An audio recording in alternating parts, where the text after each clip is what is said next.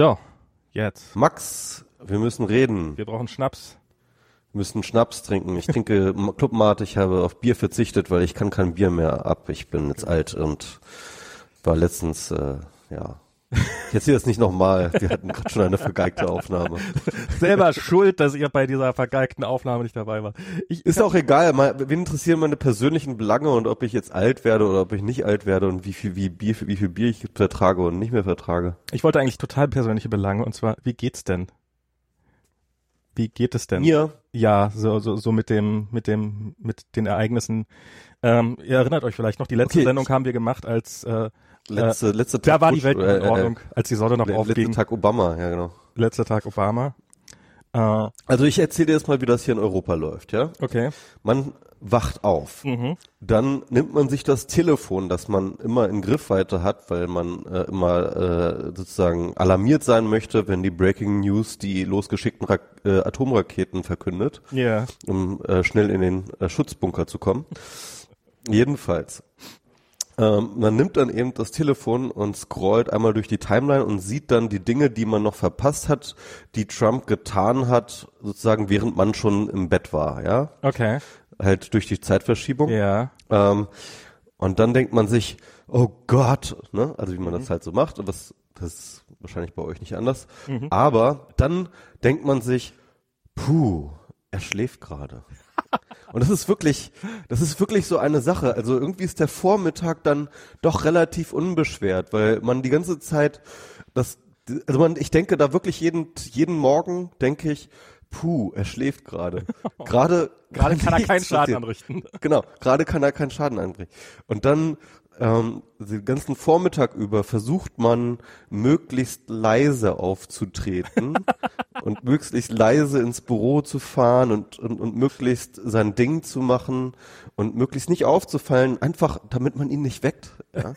Also es ist so ein bisschen dieses Gefühl und dann kommt dann so gegen Mittag kommt dann halt irgendwann dieser Grauen. Oh Gott, oh Gott, gleich, gleich steht er auf, gleich wird er ins Oval Office gehen, gleich wird er zu, zu seinem Twitter-Client reachen und so weiter und so fort. Und dann weiß man so gegen Nachmittag, okay, ähm, ich muss mich jetzt wieder auf alles gefasst machen, krallt sich an seinen Schreibtisch fest und liest die Nachrichten und schaut, was jetzt gerade wieder passiert. Also so, das ist ungefähr seit drei Wochen der Zustand hier bei uns in Deutschland.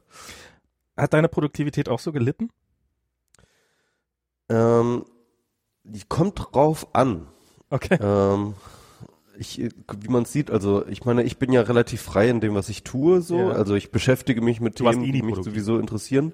In, insofern war ich entweder nie produktiv oder ich bin immer produktiv. Okay. Ja, also je, je nach je nach Definitionssache. Ähm, ich bin relativ produktiv in Sachen ich, ich habe ja das letzte Mal oder vorletztes Mal habe ich ja schon über die Alt-Right gelesen, äh, erzählt, da habe ich mich dort reingelesen. Okay. Ich lese mich in viel, viel, viel, viel Stuff ein. Mhm. Gerade einfach, weil ich, also so, weil ich irgendwie das Gefühl habe, äh, so einerseits diesen, diesen Takt des der, der Nachrichten, mich davon nicht mehr diktieren zu lassen, also dieses, oh Gott, jetzt wieder das Ereignis, wieder das Ereignis und so. Ähm, also ich habe da so eine, so, so, so als so Gegenreaktion denke ich mir, ich muss mich jetzt eher in so Hintergrundsachen reinarbeiten, weil die sind wichtig für die Jetztzeit, um die Jetztzeit zu beurteilen, aber sie sind nicht diktiert durch die Jetztzeit, also sozusagen der Takt ist nicht diktiert durch Ja. die Jetztzeit. Und ähm, irgendwie finde ich das gerade eine ganz gute Strategie. Also du willst dich quasi von diesem Nachrichtenzyklus loslösen.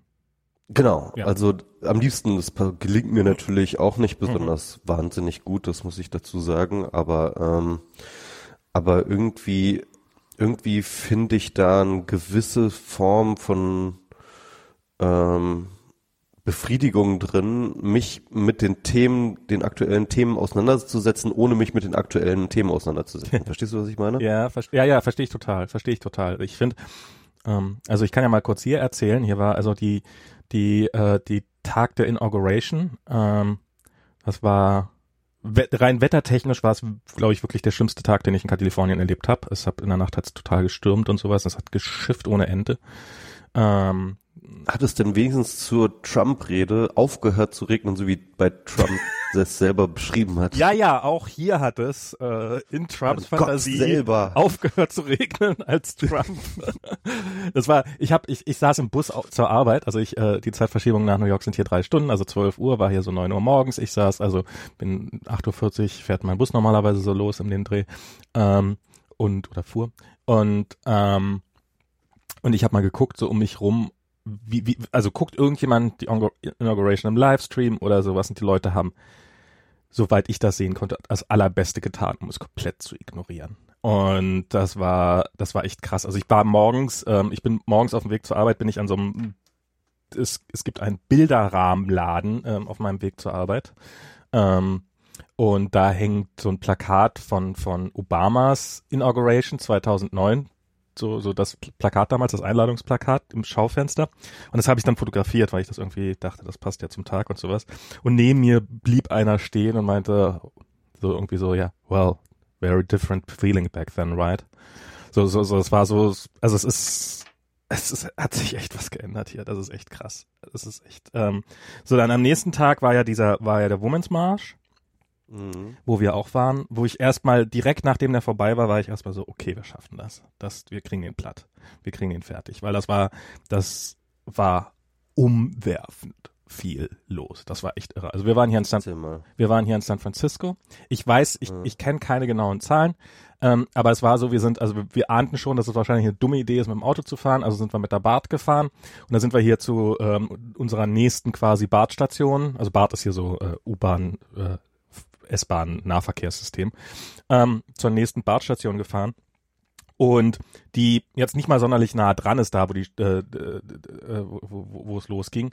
Und an, der, an dem Fahrkartenautomat war schon allein eine 40 Meter lange Schlange. Also du, du hast, du bist, du bist einfach, du bist aus dem Haus gegangen und hast gesehen, dass irgendwas losgeht, weil die Leute mit, mit Plakaten unterwegs waren und mit diesen Mützen und sowas. Es war quasi die ganze Stadt auf dem Bein. Und ähm, es gab in, äh, in hier in der Bay Area nicht eine, sondern drei große Demos. Die größte davon war wohl in Oakland, eine hier in San Francisco und eine in San Jose. Was ich aber nicht wusste, es gab noch viele, viele kleine Demos. Es gab in San Mateo, das sind alles jetzt so Käfer mit 100.000, wenn es hochkommt, Einwohnern, wo die eigene Demos hatten, wo wirklich, wo dann sicherlich nicht viele Leute da waren, aber wo, wo wo, wo, wo ich Fotos von Leuten gesehen haben, die die da gemacht haben und die meinten so, wow, das ist mehr, als ich jemals gerechnet hatte und genauso ging es mir auch. So, Und wir kamen dann irgendwann an, mit der Bahn dahin gefahren, kamen raus aus der Station, hatten noch Freunde dabei. Ähm, die Freunde stellten erstmal fest, weil es hat geschifft ohne Ende. Also das gute Wetter war nicht dran schuld, dass das so viele Leute waren. Ähm, und die haben, okay, wir brauchen erstmal, wir so als gute Deutsche halt in, in dicken eingepackt und weiß der Teufel was und so. Und die, ähm, die waren ein bisschen so, oh, wir brauchen vielleicht einen Regenschirm. Dann sind wir erstmal in irgendeinen Laden reingegangen und haben einen Regenschirm und haben da, äh, also so ein riesen Kaufhaus und haben dann eine halbe Stunde nach einem Regenschirm gesucht. Und es war einfach, diese Episode erzähle ich nur deswegen, weil als wir reingingen in den, in den, in den Laden, war links und rechts bis zum Horizont nur Menschen die ganze Straße runter. Das war die Market Street, also hier so diese Zentrale, die da zum, zum Pier runtergeht.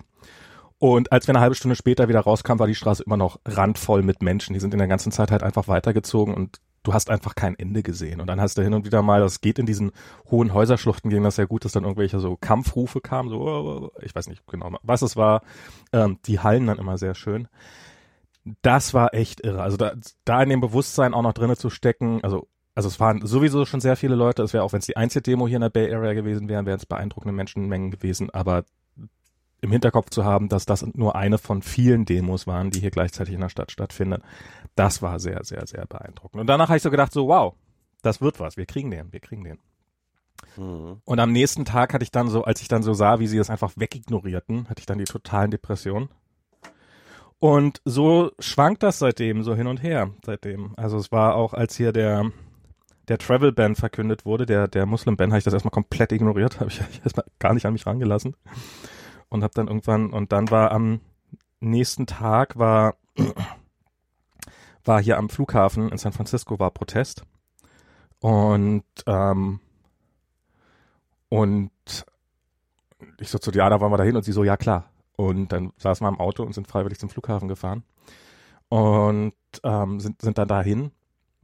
Und auch da war es wieder unfassbar voll. Also es waren, keine Ahnung, vielleicht 2000 Menschen oder sowas. Also jetzt nicht nichts, das war nichts, also am, am Women's March, das war riesig, das war, ich, ich weiß nicht wie viele, also ich kann, kann die Zahl nicht schätzen. Ich bin da, ich bin nicht Trump. Ich weiß nicht, wie viele. ich habe da kein Talent. Trump kann, kann Zahlen schätzen. Nur, nur Trump, Trump. Nur Trump. Alle anderes, alles andere ist Fake News. Alles andere ist Fake.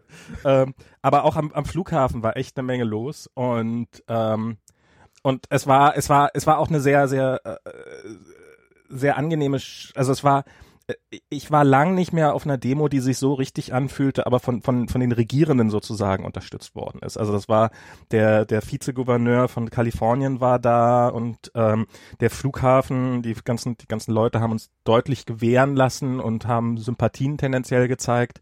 Ich war irgendwann zwischendurch mal Wasser kaufen und der ähm, immigrierte ähm, Verkäufer hat mich gefragt, ob ich denn auch davon, ob ich denn auch dazugehören würde und sowas und äh, hat, hat viel Glück gewünscht und sowas.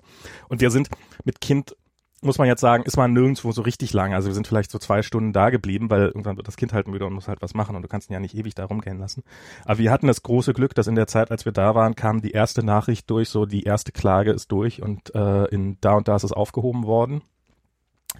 Und dann hat es ja noch eine ganze Weile gedauert, bis die, bis dann auch in San Francisco die Leute rausgelassen worden sind. Also wir haben uns wirklich, wir haben uns direkt vor dem, wir standen direkt vor dem Ausgang, wo die hätten, wo die, wo die aufgehaltenen Menschen rauskommen mussten, wenn, wenn sie kamen. Und ähm, so lange sind wir nicht mehr geblieben, weil das war noch bis spät in der Nacht, weil das war ja alles extrem chaotisch. Ähm, aber da hatte ich dann auch wieder erstmal Hoffnung. So, okay, wir kriegen, also es war so, weißt du, so die, die, diese Scheißregierung erlässt diesen dämlichen Travel-Ban und keine 24 Stunden später ist er Makulatur. Und aber auch das verzog sich dann übers Wochenende wieder so ein bisschen. Dann habe ich so irgendwie, man, irgendwie so bei mir ist auch mal das starke Gefühl, man muss doch irgendwie reagieren, man muss doch irgendwas machen. Und was ich dann beschlossen habe, als ich in einer schlaflosen Nacht da lag, dass ich dafür sorgen werde, dass wir immer genug Geld auf dem Konto haben, um uns im Zweifelsfall, also sowohl auf einem amerikanischen als auch auf einem deutschen Konto, um im Zweifelsfall einfach alles stehen und liegen lassen zu können und ähm, das Land zu verlassen, wenn es notwendig sein sollte, ähm, um so, so ein bisschen so ein Gefühl der, des, der Kontroll, des Kontrollgewinns wieder zu haben. Aber es ist ein ständiges Auf und Ab und es ist, ähm, es ist krass, es ist krass, also was in den Tech-Firmen abgeht. Ähm, also wie, wie ist ja genau, wie ist die Stimmung bei Facebook? Furchtbar. Ich habe ja mitgekriegt, dass irgendwie ähm, äh, die äh, also, also die äh, Tech-Unternehmen haben ja relativ einheitlichen gemeinsamen Brief auch veröffentlicht zum ja. Muslim-Ban. Und äh, bei den ähm, Protesten am Flughafen war wohl ja auch irgendwie auch so äh, Sergei Brin irgendwie da. Mhm. Ähm, mit äh, äh so darauf aufmerksam machen, dass er ja selber äh, äh, Immigrant ist. Und, mhm. Naja, ja, es gibt, also, also es gibt, es gibt, es sind nicht wenige Leute, also ich weiß nicht wie viele, keine Ahnung, aber bei, bei uns auch von diesem Travel Ban betroffen. Ähm, das sind relativ, das sind relativ harmlose Sachen oder harmlos in Anführungsstrichen, wie dass einfach Leute, die gerade eingestellt worden sind, nicht ins Land können. Ähm, aber das sind auch so Leute wie, ähm, wie Leute, die, die aus einem dieser Länder stammen, weil sie wussten, dass das nicht ganz einfach ist, auf ihre Green Card gewartet haben und jetzt endlich mal das erste Mal seit x Jahren, nachdem sie eine Green Card haben, mal wieder nach in ihre Heimat fahren und ihre Eltern sehen wollten und dann einfach erfahren, wenn sie, wenn sie dahin fahren, dann werden sie nicht wieder zurückkommen können.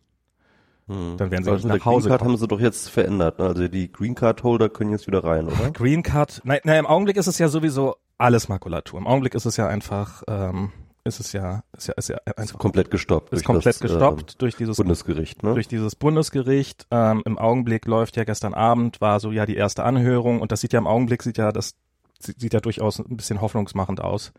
Ähm, mhm. Das ähm, aber ja, das ist, also im Augenblick sieht das alles, im, im, Augenblick ist es sowieso, aber natürlich, ich meine, wenn du, also du planst jetzt keinen Urlaub in, als, als jemand, der im Iran geboren bist, planst du jetzt keinen Urlaub außerhalb der USA, weil du weißt nicht, ob wenn du wieder zurückkommst, ob es dann immer noch geht. Du weißt nicht, ob wenn das Visum, wenn du, was weiß ich was, Verwandte hast, die gerne herfliegen wollen, ähm, und dich besuchen wollen, du weißt nicht, ob bis das Visum beantragt ist, ob das bis dahin nicht alles Geschichte ist. Du weißt nicht, ob die, mh, hm, also gestern machte es so ein bisschen den Eindruck, als ob am Flughafen da sind ja oft bei der bei den entsprechenden Behörden arbeiten da offensichtlich auch, auch ziemlich viele Arschlöcher, ähm, die die offensichtlich während der Gerichtsverhandlung mal die Leute nochmal haben sitzen lassen, so nach dem Motto, naja, vielleicht ist das, ist, äh, wenn wir die noch zwei Stunden sitzen lassen, vielleicht können wir sie dann wieder abschieben.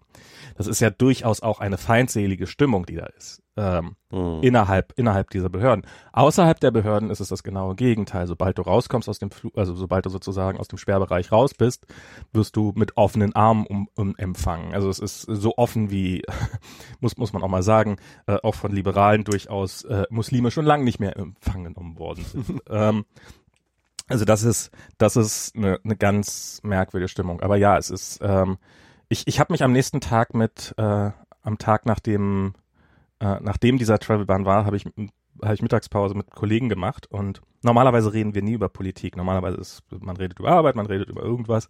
Und an dem Tag waren, war, war Politik das einzige Thema und jeder, jeder, der am Tisch saß, hat irgendwie einen, einen Plan B entwickelt. Wie man im Zweifelsfall rauskommt. Aber alles Immigranten oder? alles, alles Immigranten, ja, ja, wir waren da ausschließlich mit. Also es, mein Team ist, hat einen, äh, hat einen Amerikaneranteil von geschätzt jetzt 10, 15 Prozent oder sowas. Die aller, allermeisten sind. Ähm, ein neuer Kollege von mir, der ist aus Ägypten, der wird sich wahrscheinlich auch gerade ziemlich in die Hosen machen. Da wollte ich mal, wollte ich mal. da war dieser Artikel im äh, New Yorker über diese vielen Leute, die jetzt äh, volle Millionäre, die jetzt so ihren Plan B, also eigentlich auch schon länger irgendwie so mit Bunkern und äh, Häusern in Neuseeland und so weiter und so fort. Also ne, ich habe das auch überlegt, ehrlich gesagt. Ich habe überlegt, ob man sich jetzt ne? nicht einfach irgendwo auf irgendeiner abgelegenen Insel relativ günstig ein Haus kauft, damit man einfach was hat, wenn es hart auf hart kommt. Und ähm, was was auch was auch was auch doof ist. Also ich ich ich will ähm, ähm, warte mal ganz kurz. Ja, also ich will ähm,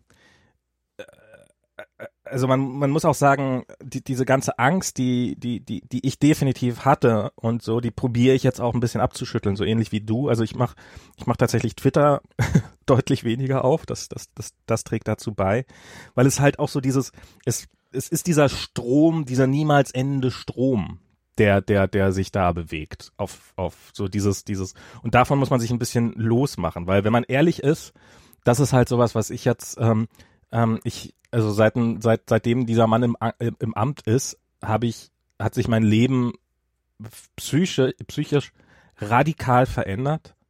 Ähm, obwohl an meinem tatsächlichen Leben sich im Augenblick noch absolut gar nichts verändert hat. Ich war auf ein paar mehr Demos, ähm, aber darüber hinaus habe ich habe ich keinerlei Konsequenzen und ähm, und wir verhalten uns gerade alle so ein bisschen so, als äh, wären wir wären wir schon persönlich davon betroffen, was wir schlicht und ergreifend noch nicht sind. Das heißt nicht, dass man das Ganze irgendwie locker sehen soll oder sowas, aber ich glaube, man, wir, ich glaube, gerade wir als Privilegierte sind wir jetzt ja wieder als Nicht-Muslime aus nicht aus diesen Ländern, als äh, Weiße ähm, ähm, sollten uns dieser Privilegien bewusst werden und ähm, äh, und denen helfen, die diese Privilegien nicht genießen gerade. Und ähm, das ist sowas, was so ein bisschen, also ich habe, ähm, ich habe so ein bisschen, wir müssen aus dieser Schockstarre raus. Das ist sowas, weil mich macht das wahnsinnig, ehrlich gesagt. Also das, was du gerade beschrieben hast, dieses Verhalten, das, das lege ich auch so ein bisschen an den Tag. Und weil ich wegen der Produktivität, meine Produktivität ist in den letzten Wochen komplett zusammengebrochen. Also mittlerweile geht's wieder so halbwegs, aber so gerade die ersten und, und nach den Travel Ban und so. Und ich weiß, dass das auch bei, bei, bei vielen meiner Kollegen, bei meinem Manager zum Beispiel auch der Fall ist. Der gesagt hat, ich schaff gar nichts mehr, ich krieg gar nichts mehr auf die Reihe. Mhm. Und davon müssen wir loskommen, weil wir müssen weiter leben und wir müssen und du du du stürzt du stürzt keinen Despoten, wenn du wenn du wenn du wahnsinnig geworden bist. Vor allem, ich meine, Trump hat es echt geschafft, unser aller Gehirne zu okkupieren. Das, das ist das, eigentlich krasse, oder? Das ist so krass, das ist so krass und das ist irgendwie, Ähm, und ich meine, ich meine, jetzt machen wir wieder keine Ausnahme. Wir, ich meine, mein ganzer Podcast-Feed ist voll mit Ja. Trump. Sogar ein Logbuch Netzpolitik kennt ein, ein anderes Thema mehr als Trump, ja. Also äh, es ist irgendwie, ähm, es ist, also ähm, ich meine, in gewisser Hinsicht ist es ja auch berechtigt. Wir, wir sind gerade Zeuge von definitiv etwas Historischem. Ne? Also das ist etwas, Ja. passiert gerade, es passieren gerade Dinge, die ähm, ähm, definitiv von großer historischer Bedeutung sein werden und wir sind irgendwie Zeuge einer Zeit, in der äh, große Veränderungen ganz offensichtlich anstehen und äh, das, das, das macht einen automatisch in so eine Alarmstellung. Ja. Ähm, aber äh, im Endeffekt ähm, tun wir uns dabei selber keinen Gefallen. Also wir ähm, lassen uns da verrückt machen und wir Mhm. lassen uns. Ich, ich hatte schon vor ein paar Wochen, hatte ich das mal vertwittert, habe ich gesagt, ähm, vielleicht ist das subversivste, was wir derzeit tun können, den Verstand zu behalten. ähm, weil das ist eben genau der Punkt, ähm, glaube ich, der, das ist, das steht jetzt auf dem Spiel. Also man, man, man kann sich da super schnell verrückt machen lassen.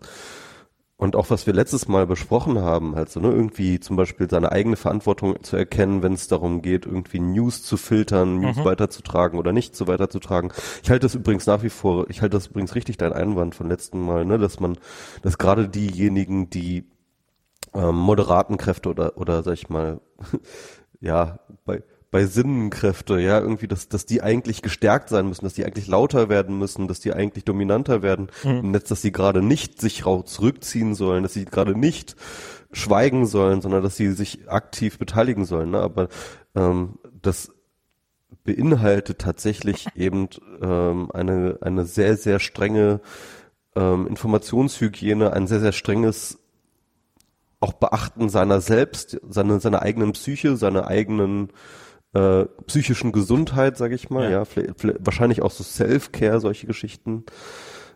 Und ähm, ja, und, und halt eine, eine ständige Prüfung auch von, von, von den eigenen, ähm, von dem eigenen Umgang mit Informationen. Ne? Ja, das, das auf jeden Fall. Also das ist, ähm,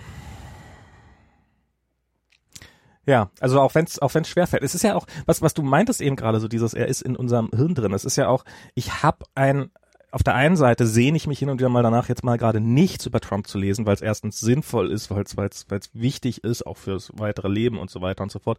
Auf der anderen Seite habe ich auch jedes Mal, habe ich irgendwie so das Gefühl, so eine Pflicht zu haben, jetzt äh, quasi jederzeit äh, mich über alles zu informieren, was natürlich auch totaler Schwachsinn ist, aber irgendwie, irgendwie, irgendwie ist, ist, ist es ihm wirklich gelungen, ähm, unser Hirn extrem gut, äh, ja, also wie, du meintest, zu, zu infizieren sozusagen mit diesem, mit diesem Trump-Meme. Und ähm, das ist, und ich finde das, äh, äh, ja, ähm, und, und man, wir müssen uns, wir müssen uns gut davon loslösen, auf eine gute Art und Weise. Das heißt nicht, dass man es gar nicht mehr macht. Produktive Art und Weise. Auf eine produktive? Also Art und Weise. Und wir dürfen uns davon nicht unterkriegen lassen. Wir dürfen keine Angst haben, das ist wichtig, weil ähm, kann ich vielleicht auch gleich nochmal ein paar, äh, wie ich finde, ja, äh, also ich glaube, ich glaube, wir dürfen einfach keine Angst haben. Und ich habe zum Beispiel als neulich ähm, ähm, hier, das war als als Trump hier diesen diesen so-called Judge, also diese, diese, diesen Tweet mit, wo er sich über den Richter, der seinen seinen schönen Bann aufgehoben hat, aufregt und den so-called Judge nennt. Und für mich ist es so, ich wache morgens auf und ähm, und quasi in dem Moment, in dem ich aufwache, ist schon alles passiert. Also äh, Trump ist da schon seit mindestens fünf Stunden wach und hat äh, schon 5000 Länder beleidigt und so. Und was er halt so macht. Und, äh, und die deutsche Timeline ist auch schon wach, die geht so langsam in die, in die Nachmittagsfeierstimmung über. Und dann lese ich halt irgendwie auf Zeit Online einen längeren Artikel darüber, wie das ja das Vertrauen in die Institutionen schwächt und dieser Tweet und wie schlimm das doch alles ist und so weiter und so weiter und so fort. Und ich denke mir auf der einen Seite, musste das jetzt sein? Und klar, natürlich, es muss sein. Es ist, äh, es ist Zeitgeschichte und man muss darauf weiterhin hinweisen. Aber man eben, wie du sagst, man sollte es vielleicht nicht so mit diesem, mit diesem direkt äh, Aktion-Reaktion-Schema machen und man sollte es vor allen Dingen auch, man sollte dabei aus dieser Kaninchensstarre raushalten. Weil ich habe immer mehr das Gefühl, dass Trump einfach ähm, so, so, ich weiß nicht, diesen New York Times Artikel hast du wahrscheinlich auch gelesen, diesen ähm, mit, mit den Lichtschaltern. Ähm, also es war ja so ein New York Times Artikel, den hat die New York Times mit sehr vielen, Nicht. mit sehr vielen Leuten zusammengestellt, sozusagen mit, mit, scheint ja doch, scheint ja doch gut zu leaken aus dem White House. Ach so, dieser, dieser, diese Zusammenstellung der vielen Leaks äh, der ersten letzten zwei Wochen. Genau, genau. Trump, ja, ja, doch, doch, so Und- gesehen, ja. Und nach allem, was so, was, was, was ich so das Gefühl habe, ist Trump einfach ein alter Mann, der, ähm, der alleine im Weißen Haus sitzt und wirklich alleine im Weißen Haus, weil seine Familie halt in New York ist und ich weiß nicht, ob sie noch mit ihm spricht, ähm, zumindest seine Frau. Und ähm, auf jeden Fall kein, kein glücklicher Familienmensch ist. Das, ich glaube, darüber kann man sich, kann, kann man sich sicher sein. Und dann guckt er halt die ganze Zeit Fernsehen und immer wenn er sich mal nach menschlicher äh, Nähe sehnt, dann, dann, dann kotzt er sich mal wieder auf Twitter aus. Und, und ähm, Ich meine, Ivanka und Jared Kushner sind doch auf jeden Fall in Washington. Ja, aber die wohnen, die haben doch ihr eigenes Leben. Die, die wohnen doch nicht im Weißen ja, aber Haus. die hängen viel im Weißen Haus rum. Ja, aber nichts, also es ist, es, laut diesem Artikel ist es halt so, dass abends wird's dann irgendwann mal relativ früh, so gegen 16.30, 17.30 wird's ruhig. Trump zieht sich zurück, ähm, äh, zieht, zieht, äh, sitzt und sitzt im Bademantel, hat er bestritten, dass er überhaupt einen Bademantel besitzen würde, ähm, sitzt im Bademantel, oder jemals einen Bademantel besessen hätte, sitzt im Bademantel vorm Fernseher und, und guckt halt, guckt halt alles Mögliche. Und, und, und ma macht dann auch nicht mehr viel Nightlife. und wartet dann, auf, bis er sich wieder über Saturday Night Live, aufre äh, live aufregen kann. Das ist ja, das ist ja, ich habe ja mal so das Gefühl, so dieses, dieses äh, vor Twitter sitzen und auf Trump-Nachrichten warten, ähm, e- e- er ist darin das allerschlimmste Opfer. Und und das, das, das, ich will das jetzt nicht verharmlosen, aber so kann man es, glaube ich, in der Zeit auch behandeln. Man kann es, man kann es sagen, das ist ein Mann, der nicht wirklich weiß, was er tut, aber man könnte es so interpretieren. Und, und, und, und man muss dabei keine Angst vor ihm haben. Wir, oder wir dürfen keine Angst vor ihm haben. Auch wenn, Da sind wir jetzt nämlich tatsächlich schon sozusagen bei einer Frage, die, ähm, finde ich, viele Leute beschäftigt hat, die ersten zwei Wochen. Ja. Nämlich tatsächlich ähm, Plan oder Chaos. Ne? Ja. Also es gab dann halt zum Beispiel von diesem Google-Mitarbeiter diese Verschwörungstheorie, ähm, dass das alles sozusagen Teil eines großen Plans, eines Coups Mhm. ist, äh, den äh, die, die Trump äh, in Klammern eher Ben-Regierung äh, dort plant, äh, also der Muslim-Ban und die Reaktion darauf, ähm, wer ist für uns, wer ist gegen uns, äh, hier sozusagen evidenzbasiertes ähm, ähm, also so würde es wahrscheinlich auch ein Googler machen, ne? So macht er irgendwie Ja, sozusagen AB-Testing. wir, haben ja noch, ihr, ihr seid übrigens das B. Tut mir leid. In A Genau. war alles super, da, da hat Clinton gewonnen. wir haben ja ein zweites Genau. Universum geschaffen. Aber, aber, Sorry, aber. Trump ist kein Googler, ja. Also Ja. Der, der würde wahrscheinlich auch bei Google nie eingestellt werden. ähm, aber, äh, und deswegen, ja, also alles, was ich eigentlich sozusagen an wirklich harten Fakten aus diesen Leaks und so weiter und so fort mitbekomme, ich, ich glaube auch, ähm, also äh, das ist, das hat, das ist gerade kein Plan. Ja. Ähm, beziehungsweise es hat vielleicht so eine, so eine Strategie im Hintergrund sicherlich, aber, aber ähm, wenn die Scheiße bauen, dann bauen die Scheiße, weil sie es nicht anders können. Also ich höre ja diesen äh, The ER Podcast äh, von Foreign Policy und die haben zum Beispiel auch ganz viele Leaks äh, bei- besprochen, beispielsweise was wer diese Executive Orders dort schreibt, ja. Also beispielsweise ähm, der von ähm, äh, der der die die TTP TTP Verhandlung äh, die TTP ähm, beendet hat, ja? Ja. Also diese diese Executive Order hat ein 22-jähriger Absolvent, der Praktikant war bei der bei Chris Christie, ähm, äh, der hat das Ding formuliert, ja. Und das sind alles irgendwelche, die haben keine Leute, die sind das das Foreign äh, äh, äh, äh, das State Department beispielsweise ist komplett understuffed, ja. Ähm, die meisten Ministerien sind komplett understuffed, denen fehlen teilweise bis zu tausend Stellen, ja. Das, das haben die alles nicht hingekriegt im Transition Team. Die waren ja komplett unvorbereitet. Das ist ein Riesenchaos. Und da, da sitzen halt irgendwelche Leute, die gerade frisch aus dem College kommen und formulieren dort die ähm, Executive Orders, ja. Und dabei kommt dann so ein Müll raus, der dann halt, und das ist vielleicht unsere beste Hoffnung tatsächlich, der dann halt einfach auch locker mal eben von äh, einem, äh, dem nächsten Gericht dann halt einkassiert wird, ja. ja?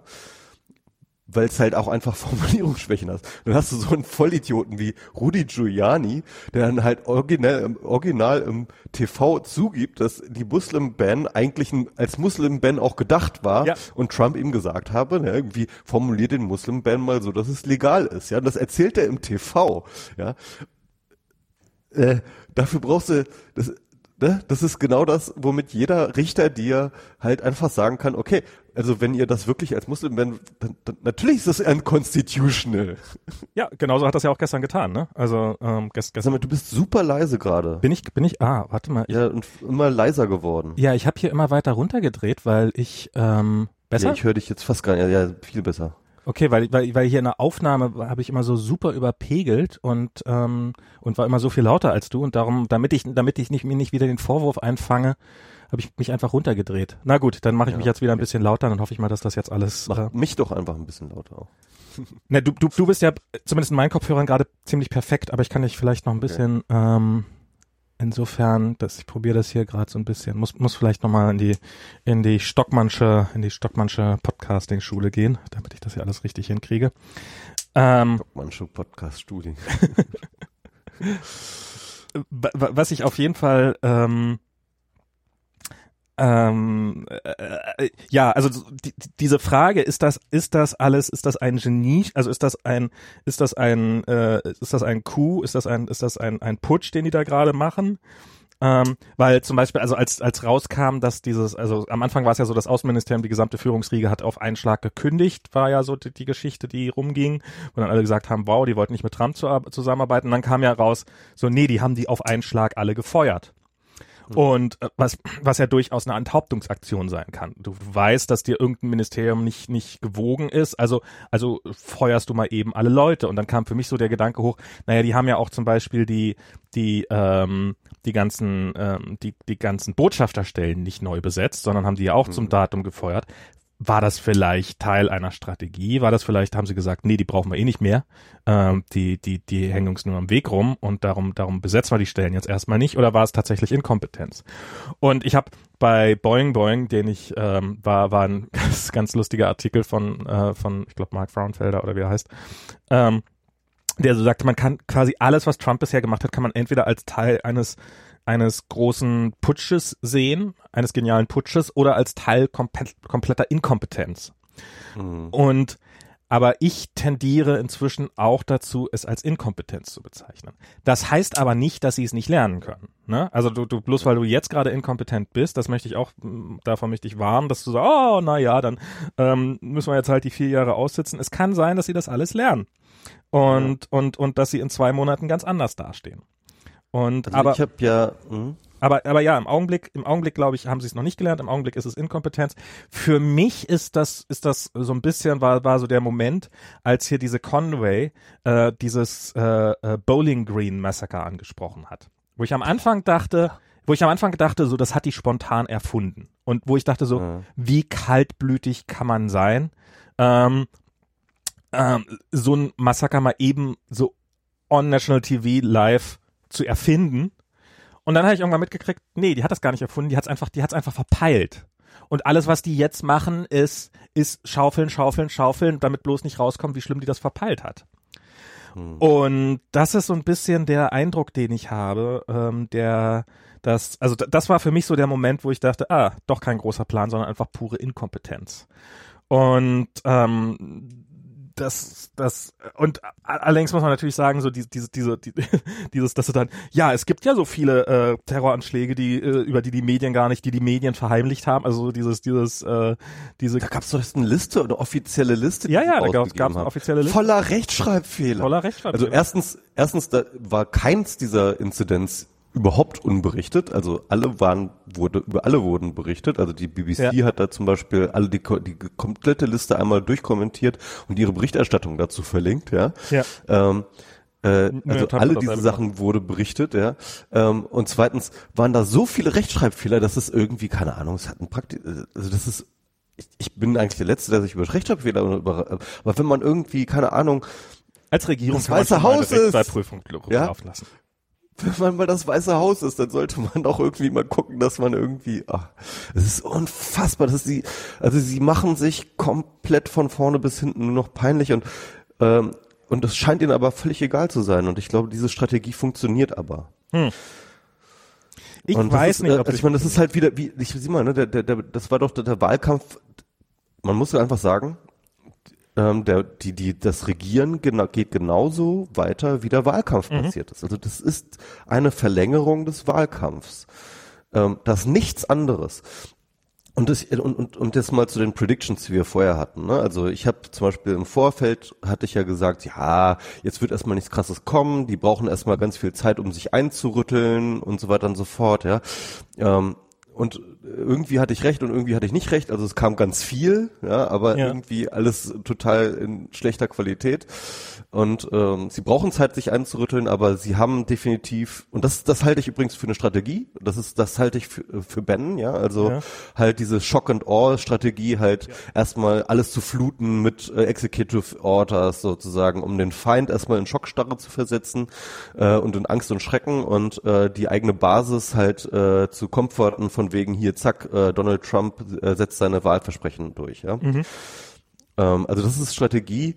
Ähm, die Umsetzung war aber einfach äh, Inkompetenz. Aber ähm, genau äh, diese ganzen äh, diese ganzen Ideen von wegen ähm, take him seriously but not literally sozusagen ja mhm. ähm, die sind auch alle über den Haufen weil literally war definitiv genau das ja also ja. er will alles genau so wie er es gesagt hat will er es jetzt umsetzen ähm, also das ist, äh, die, die haben sich auch alle sozusagen verrannt, die sich so in dieser Disku die sich in, ähm, in dieser Phrase versucht haben, ähm, ja, zu beruhigen. Und dann ähm, würde ich dann aber auch nochmal so sagen, dass es, ähm, es, es ist eine ganz komische Mischung. Ne? Also momentan, also relativ früh wurde ja klar, dass ähm, de, der Kopf hinter der ganzen Trump-Regierung, dass das, dass das Bannon ist. Ähm, und mhm. ich hatte auch sofort, ich hatte sofort den Eindruck, also auch gerade was diese Shock and Awe Strategie mhm. angeht. Ne? Also äh, Ben ist ja ein Militärstratege, ne? Der ist, äh, der hat sich ja irgendwie äh, Ewigkeiten mit Militärhistorie auseinandergesetzt und denkt alles in Form von Militärstrategien und so weiter und so fort. Herzlichen Glückwunsch. Ähm, genau das, was man als Land braucht. genau. Und der ist, und der ist definitiv ein Radikaler. Und wir müssen ich, ich kann mal, ich kann ein bisschen was über Ben erzählen. Ich habe mich extrem mhm. viel in den eingelesen. Es gab natürlich ganz viele Porträts und so weiter und so fort. Ähm, also ich, ich sag kurz mal äh, kurze zu kurze Bio. Also er ist ähm, ähm, ähm, er war Navy SEAL für ein paar Jahre. Ähm, nee, ja, zumindest bei der bei der Navy. Ich weiß nicht, ob das Ziel war. Auf jeden Fall bei der Navy ein paar Jahre. Äh, das ist ein großer Unterschied. Hallo. Ja, ja, ja, ja, klar. Sorry. Okay, ich dachte gerade Navy Seal, der sieht doch aus, als ob er Alkoholiker wäre und dann, ah, bei der Navy, okay. Ja, er war ja mal jünger, ne? Also er war ja, mal, er war klar. auch mal jünger. Nee, ich meine, er war, ähm, er war auf jeden Fall bei der Navy, sorry. Mhm. Ähm, er war dann, hat dann ähm, am Harvard Business School studiert, ähm, also so richtig klassische BWL-Ausbildung sozusagen. Ähm, ähm, ist dann ähm, zu Goldman Sachs, hat dort äh, länger als Investmentbanker gearbeitet, ist ähm, dann irgendwann ähm, ins äh, Filmbusiness eingestiegen, hat mit Filmrechten ge ge gehandelt. Mit Seinfeld ähm, unter anderem. Unter anderem mit Seinfeld ist dann, ähm, hat dann selber produziert, hat dann selber Filme produziert, ähm, unter anderem ähm, also drei Filme, von denen ich weiß, äh, und der erste ist den, den, den, den kann man sich echt mal angucken. Ich habe mir den angeguckt, der ist äh, relativ gut, fasst der so die ganze äh, Bannon-Ideologie zusammen und das ist dieser ähm, Generation Zero. Okay. Und der basiert auf ähm, so einer äh, geschichtshistorischen These, und zwar, dass sich ähm, irgendwie ähm, das äh, vor, vor allem äh, US-Geschichte sozusagen in Zyklen verhält, in der es sozusagen immer so einen Punkt der Erneuerung gibt. Und diesen Punkt der Erneuerung Ähm, der äh, fand zum Beispiel statt als äh, äh, bei der bei der American Revolution, also der Unabhängigkeitskriegen, mhm. ähm, 80 Jahre später dann ähm, bei der ähm, äh, beim Bürgerkrieg und dann wieder 80 Jahre später ähm, bei der Depression beziehungsweise ähm, Zweiten Weltkrieg. Ähm, und das ist sozusagen immer eine Generation, die halt extreme ähm, ähm, ja, Opfer zu bringen hat, die ne, irgendwie in Krieg, äh, Unruhe und Erschütterungen sich aber dadurch halt wieder neu erneuert, äh, wieder zu neuen Werten findet, sich wieder neu erfindet und so weiter und so fort.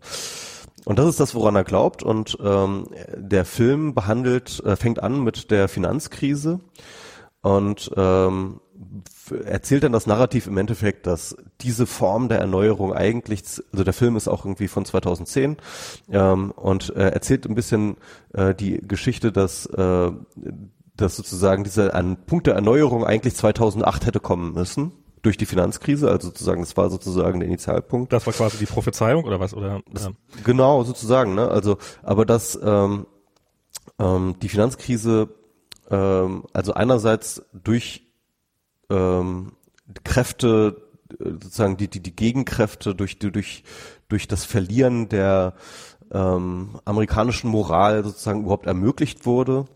Und dass ähm, die Finanzkrise äh, so wie sie behandelt wurde, dann von der Obama-Regierung, in dem halt die ganzen Banken gerettet wurden, mhm. dass das sozusagen ähm, halt äh, der Höhepunkt der Amoral gewesen wäre und dass jetzt eigentlich sozusagen ähm, der Punkt der Erneuerung erst noch kommen muss. Ne? Und das ist ähm, auf vielerlei Hinsicht interessant, weil er hat dann eine sozusagen eine Theorie, eine moralische Theorie des Kapitalismus. Er ist äh, bekennender Kapitalist, er ist äh, ein, ein großer Freund des Kapitalismus, ähm, ist aber der Meinung, ähm, dass der Kapitalismus, wie er momentan ist, ähm, halt einfach von seinem eigentlichen Ideal abgekommen ist. Er nennt ihn Crony Capitalism.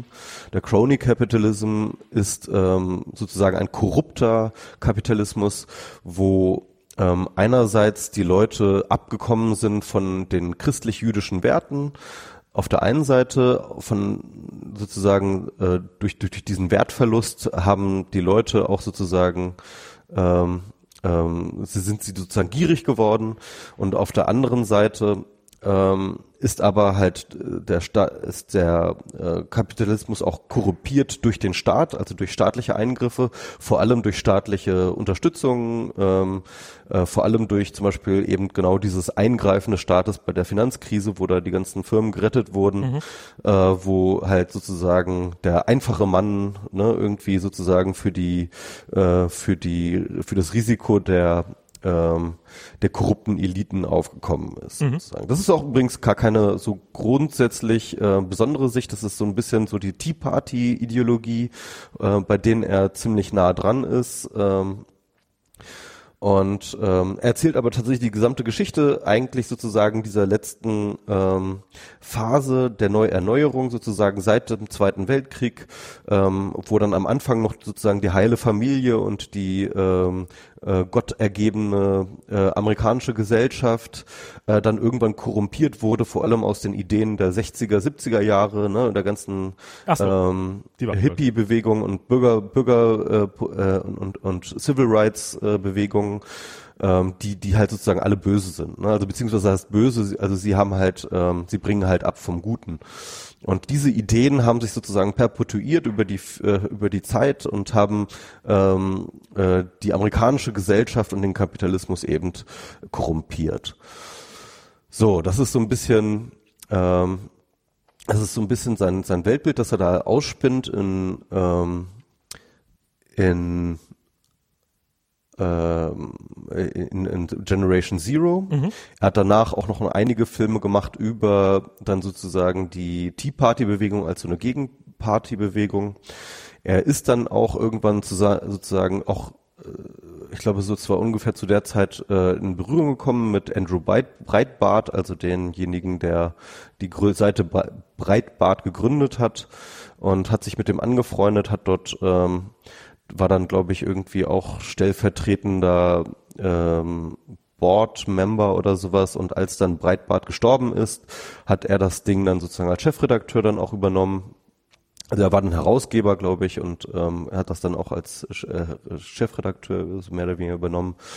Und äh, darin hat er eigentlich eine Vision versucht umzusetzen, die versucht hat, den Kommentarbereich bei Breitbart, das schon immer eine sehr konservative Webseite mhm. war, ähm, halt mehr ähm, einzubinden in den Inhalt, ja. Und da hat er sozusagen aus der Community, hat dann mehr so ein Community, immer mehr so ein Community-Projekt draus gemacht, ja. Äh, weswegen es dann halt auch so zu so einem, sag ich mal, sehr, sehr relevanten Teil der Alt-Right-Bewegung wurde, vor allem im Zuge der ähm, dieser ganzen Gamergate-Geschichte.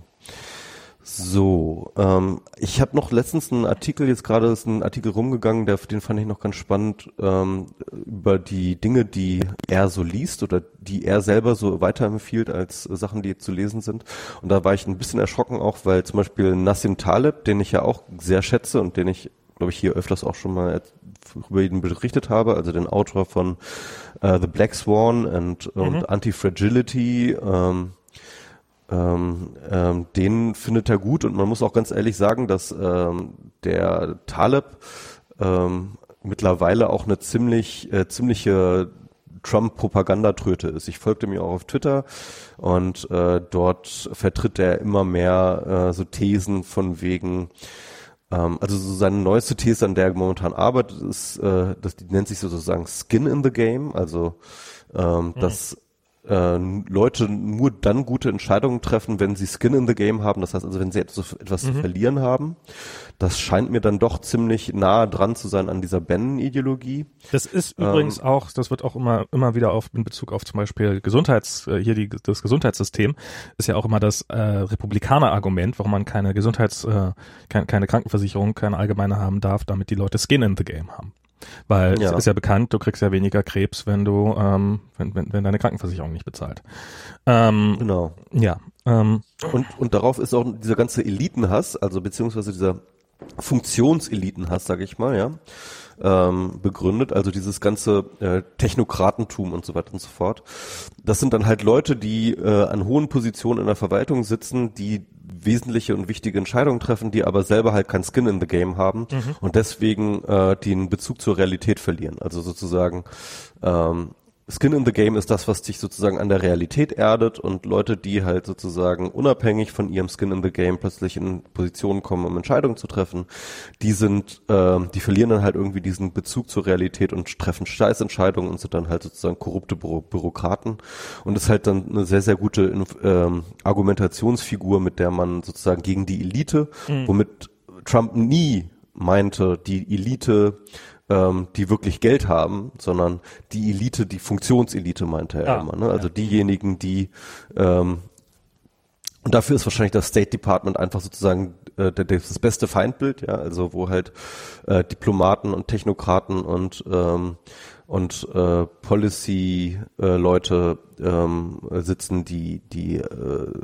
er halt einfach für ähm, liberale Quatschköpfe hält, ja. Also das ganze intellektuellen Bashing und so weiter und so fort. Das ist auch bei Taleb ganz ausgeprägt. Er hat dann irgendwie ähm, einen längeren Text geschrieben äh, über die äh, Intellectuals, äh, also über Dump Intellectuals oder sowas, ja. Also and yet idiots oder sowas. Intellectual and yet idiots oder so heißt der mhm. Text. Und wo er im Endeffekt eigentlich einen riesengroßen Rand darüber ablässt, genau über diese Form von Intellektualismus ähm, alle an äh, großen Universitäten studiert, äh, alle halten sich alle viel zu schlau, aber keiner hat Skin in the Game und deswegen sind sie alle die Vollidioten. Also Taleb ist sowieso schon immer ein sehr, sehr polemischer Autor gewesen. Ähm, das fand ich auch immer echt sehr anstrengend äh, zu lesen bei ihm, aber er hatte leider auch immer ganz gute Thesen sonst, weswegen ich äh, seine Bücher trotzdem immer ganz gerne gelesen habe. Ähm, ich habe mal auf Twitter geschrieben, ähm, dass er äh, bei Antifragility, wenn er nur, wenn er, wenn er seinen ganzen ähm, selbstbezogenen, rantigen Quatsch weggelassen hätte, dann hätte das Buch ähm, um zwei Drittel dünner sein können. Das habe ich auf auf Englisch einen Tweet geschrieben dazu und dann hat er mich geblockt. er hat mich aber mittlerweile wieder entblockt. Oh. Ähm, So, jetzt herzlichen Glückwunsch. egal.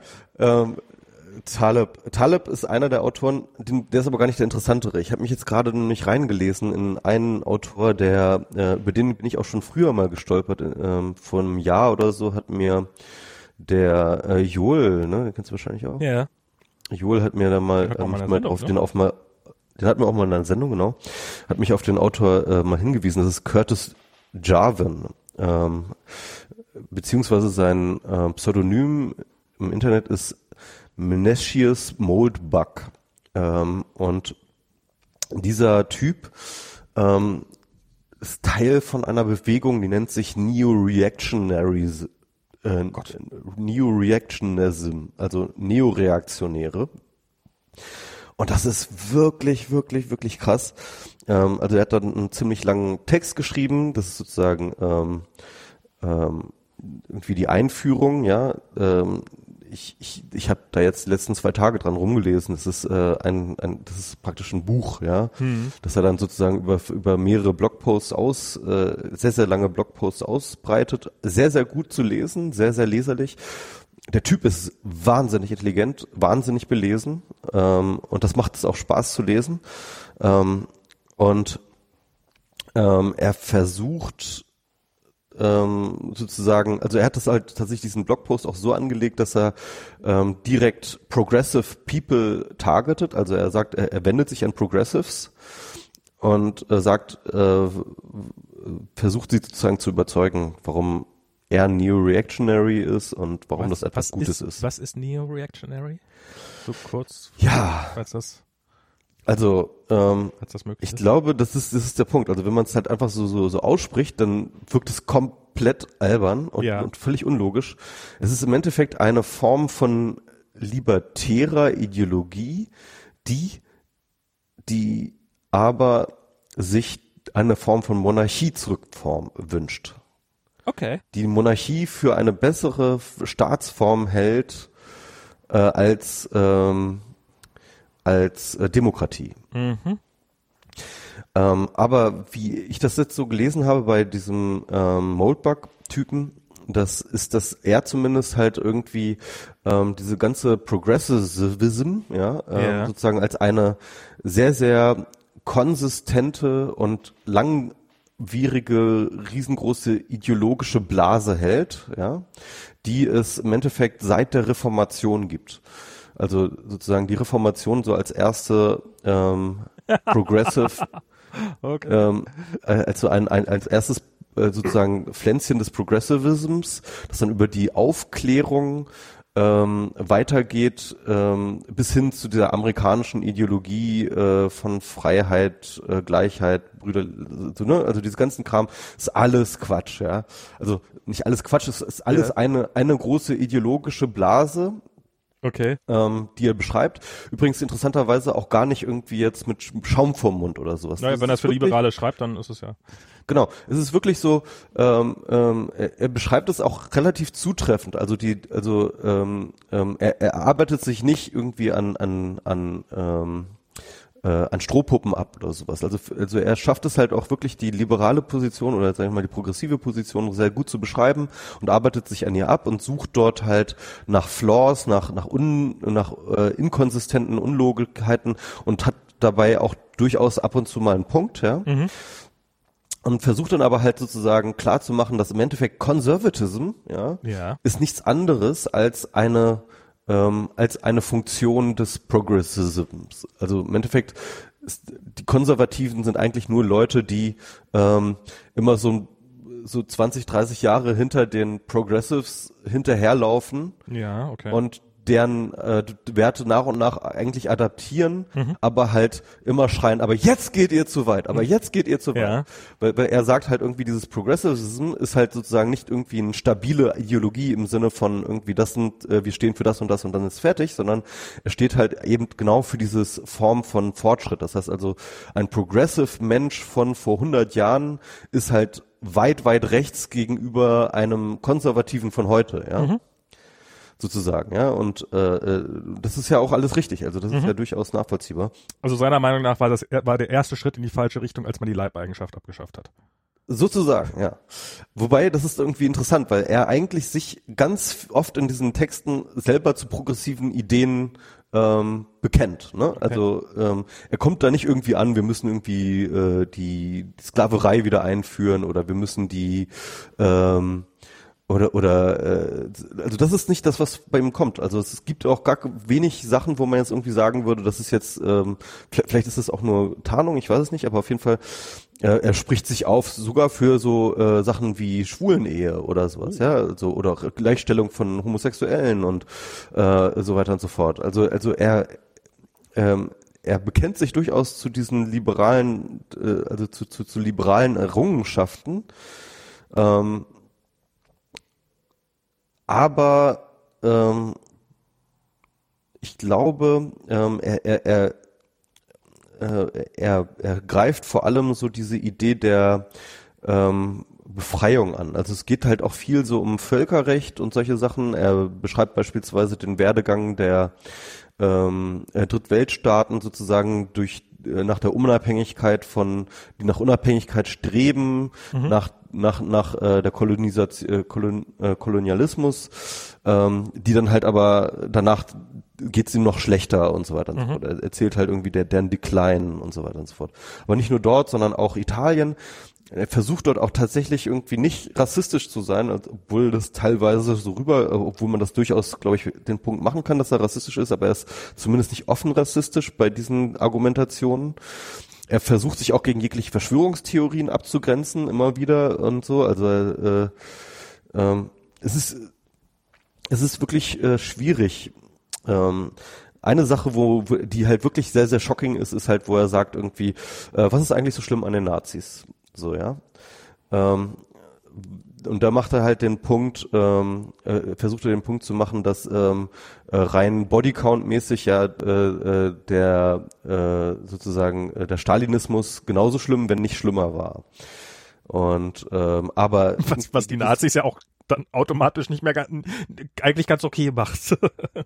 Ja, das ist ja Quatsch, ne? Aber, aber, er, aber, aber er sagt halt in der liberalen oder in der heutigen Wahrnehmung ähm, ist halt sozusagen ähm, äh, äh, sozusagen Naziismus und äh, so weiter und so fort ist halt so das das das Horrible schlechthin und äh, der Stalinismus ist halt so ja, das war auch falsch.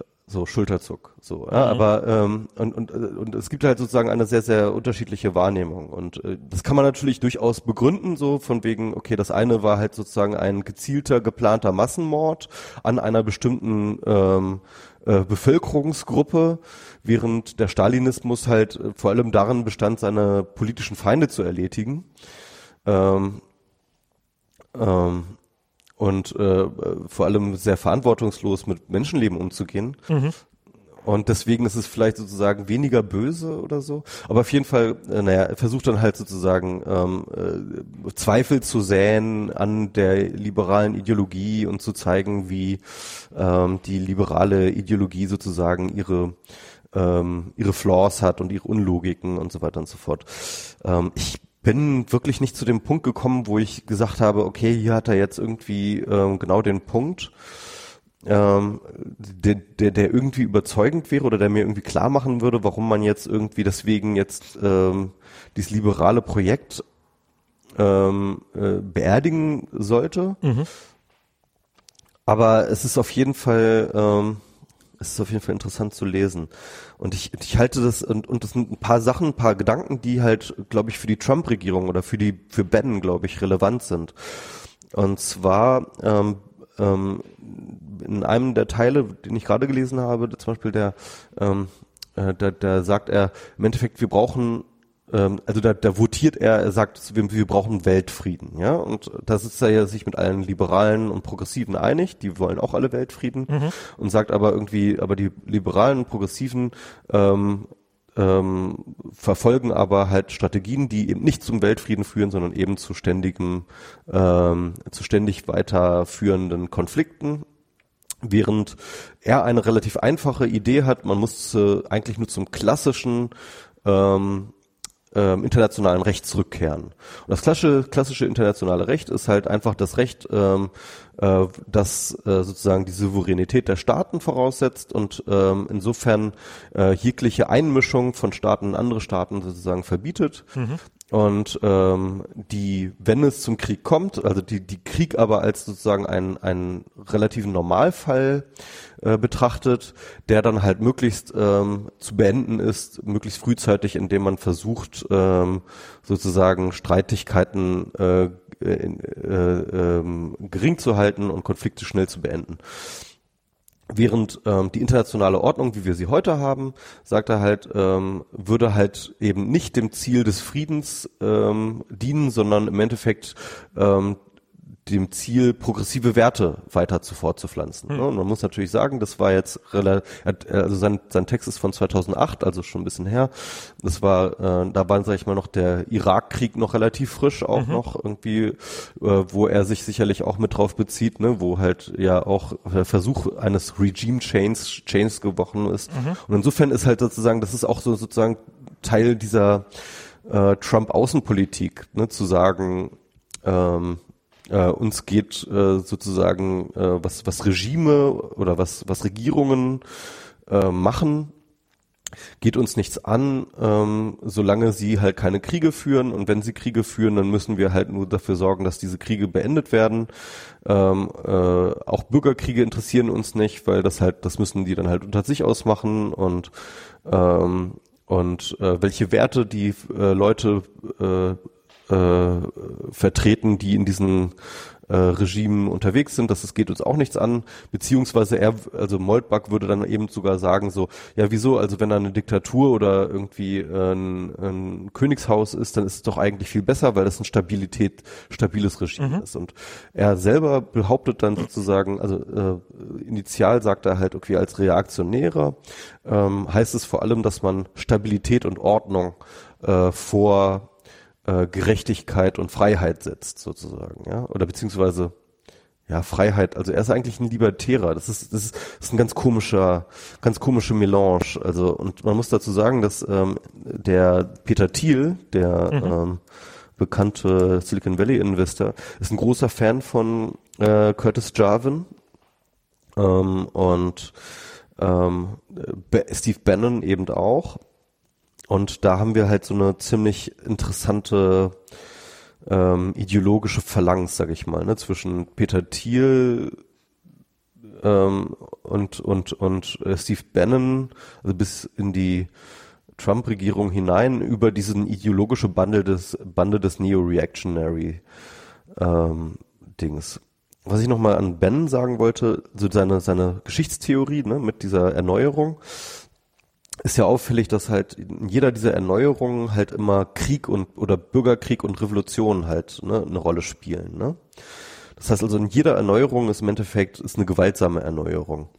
Und ähm, das ist, glaube ich, also auch wenn ich es nicht glaube, dass halt ähm, dann Strategie hinter ist, wenn die äh, Trump-Regierung stümperhafte ähm, Executive Orders unterschreibt, äh, gibt es ja dennoch irgendwie Berichte, beispielsweise, dass Steve Bannon den Muslim-Ban äh, noch in letzter Minute also erstmal äh, Abstimmungen verhindert hat mit anderen ähm, Institutionen und auch sozusagen äh, verhindert hat, dass es, dass, dass es abgemildert würde, sondern er hat äh, darauf bestanden, dass es irgendwie ein extrem scharf und extrem überzeichnet ist. Und ähm, das liegt, glaube ich, daran, dass Ben ähm, wenn nicht er jetzt selber äh, sozusagen so einen Bürgerkrieg herbeiführen will, zumindest einen in Kauf nehmen würde mhm. jederzeit, ja. Das heißt also, das Chaos, das halt beispielsweise eine schlechte Regierung ähm, und eine schlechte Weise des Regierens ähm, macht, ist nicht sozusagen, widerspricht nicht Bens äh, Vorstellung von, von dem, was er erreichen möchte. Ich glaube nicht, dass er, dass Ben ein ähm, totalitären Staat errichten will. Okay. Ich glaube nicht, dass er einen Staat errichten will, der, weiß nicht, wie das Nazi-Regime oder keine Ahnung, irgendwie Stalin oder so etwas komplett durchregiert, mhm. sondern im Gegenteil. Ich glaube, und das hat er, er hat sich ja selber mal als Leninist bezeichnet, mhm. ja. Ist gar nicht Und, lange her, äh, das war doch. letztes Jahr übrigens. Also ist nicht, das ist nicht irgendwie. Dass er das, genau, dass er das gesagt hat. Das ja. war, da war er schon Berater von Trump. Also das war, genau, ist nicht genau. irgendwie eine war Jugendsünde. Wahlkampfmanager, ne? Ja. ja, ja. Und da hat er gesagt, irgendwie, er will das Establishment, er will das einfach, wie, wie Lenin will er den Staat runterbringen. Also er will ihn wirklich crashen lassen. Mhm. Und ich glaube, ich glaube, deswegen ist er auch, sagt er halt, setzt er auch durch, dass, dass äh, Trump alle Freiheiten kriegt. Ich glaube, er sieht in Trump einfach diesen, diesen Elefanten im Porzellanladen und weil er den Porzellanladen hasst, ja, sagt er halt, lass den, lass den los, lass den dort rumtrampeln. Ähm, äh, nehmt alle Safeguards weg, ja. Mhm. Ähm, wenn Scheiße passiert, lass es passieren, ja. Ähm,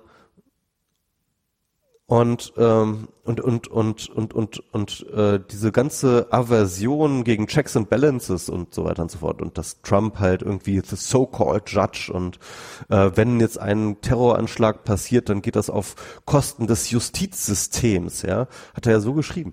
Ähm, also diese ganze äh, Geringschätzung von Gewaltenteilung und so weiter und so fort. Ja, also das, das alles also wenn es dahinter eine Strategie ist, dann ist es eine Strategie der verbrannten Erde, dann ist es eine Strategie des, äh, ähm, wie kriegen wir die Amerikaner zum Bürgerkrieg. Und deswegen weiß ich gar nicht, ob beispielsweise die ähm, halt Massendemonstrationen und, in, und, und das öffentliche Enragement gegenüber Trump, ob das so förderlich ist oder ob nicht im Endeffekt hinter Trump dann ein Bannon steht und sagt,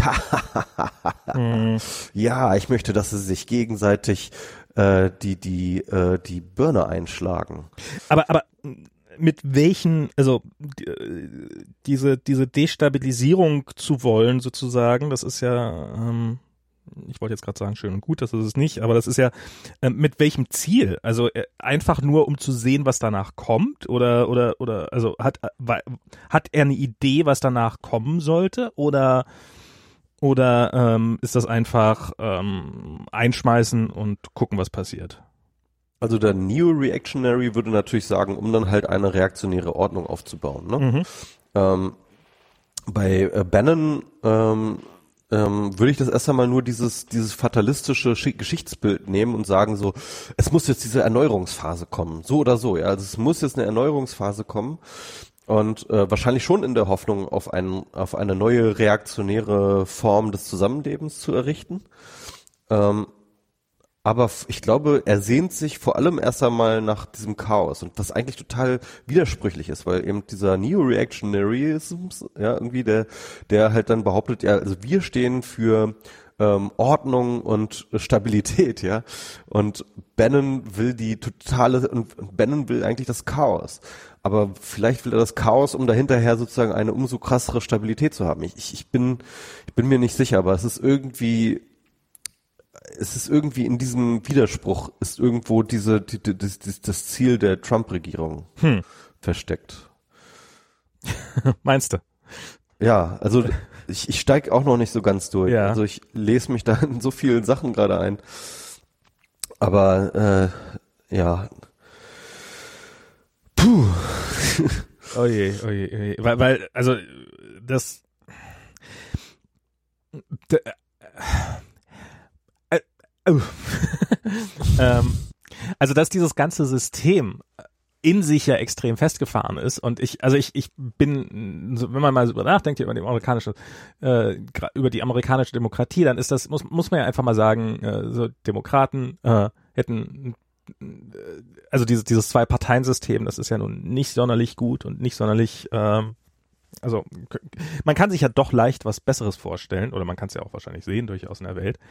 Ähm, und ich glaube auch, das ist nicht reformierbar und es war ist genau von den Leuten nicht reformierbar, die ähm, die die die am lautesten glaube ich danach also die die die ja es ist glaube ich na, ist von, wahrscheinlich von beiden Seiten nicht reformierbar. Es ist halt so ein System, das irgendwie in sich halbwegs stabil ist noch und, ähm, und darum, darum wird es wahrscheinlich nicht in sich, äh, wird es sich, und dann hat es keine Notwendigkeit, sich aus sich selbst heraus zu erneuern. Also insofern, äh, würde ich, würde ich, würde ich Ben da fast zustimmen. Das Problem ist natürlich dabei, dass wenn man Aber er geht ja weiter. Es geht ja nicht nur irgendwie, keine Ahnung, um, um nur ne, also das ist natürlich die Frage, aber, aber wenn ich jetzt zum Beispiel er scheint, er scheint keinerlei äh, Rücksicht darauf nehmen zu wollen, dass, dass dabei Leben zerstört werden, schlicht und ergreifend, und zwar Millionen von Leben.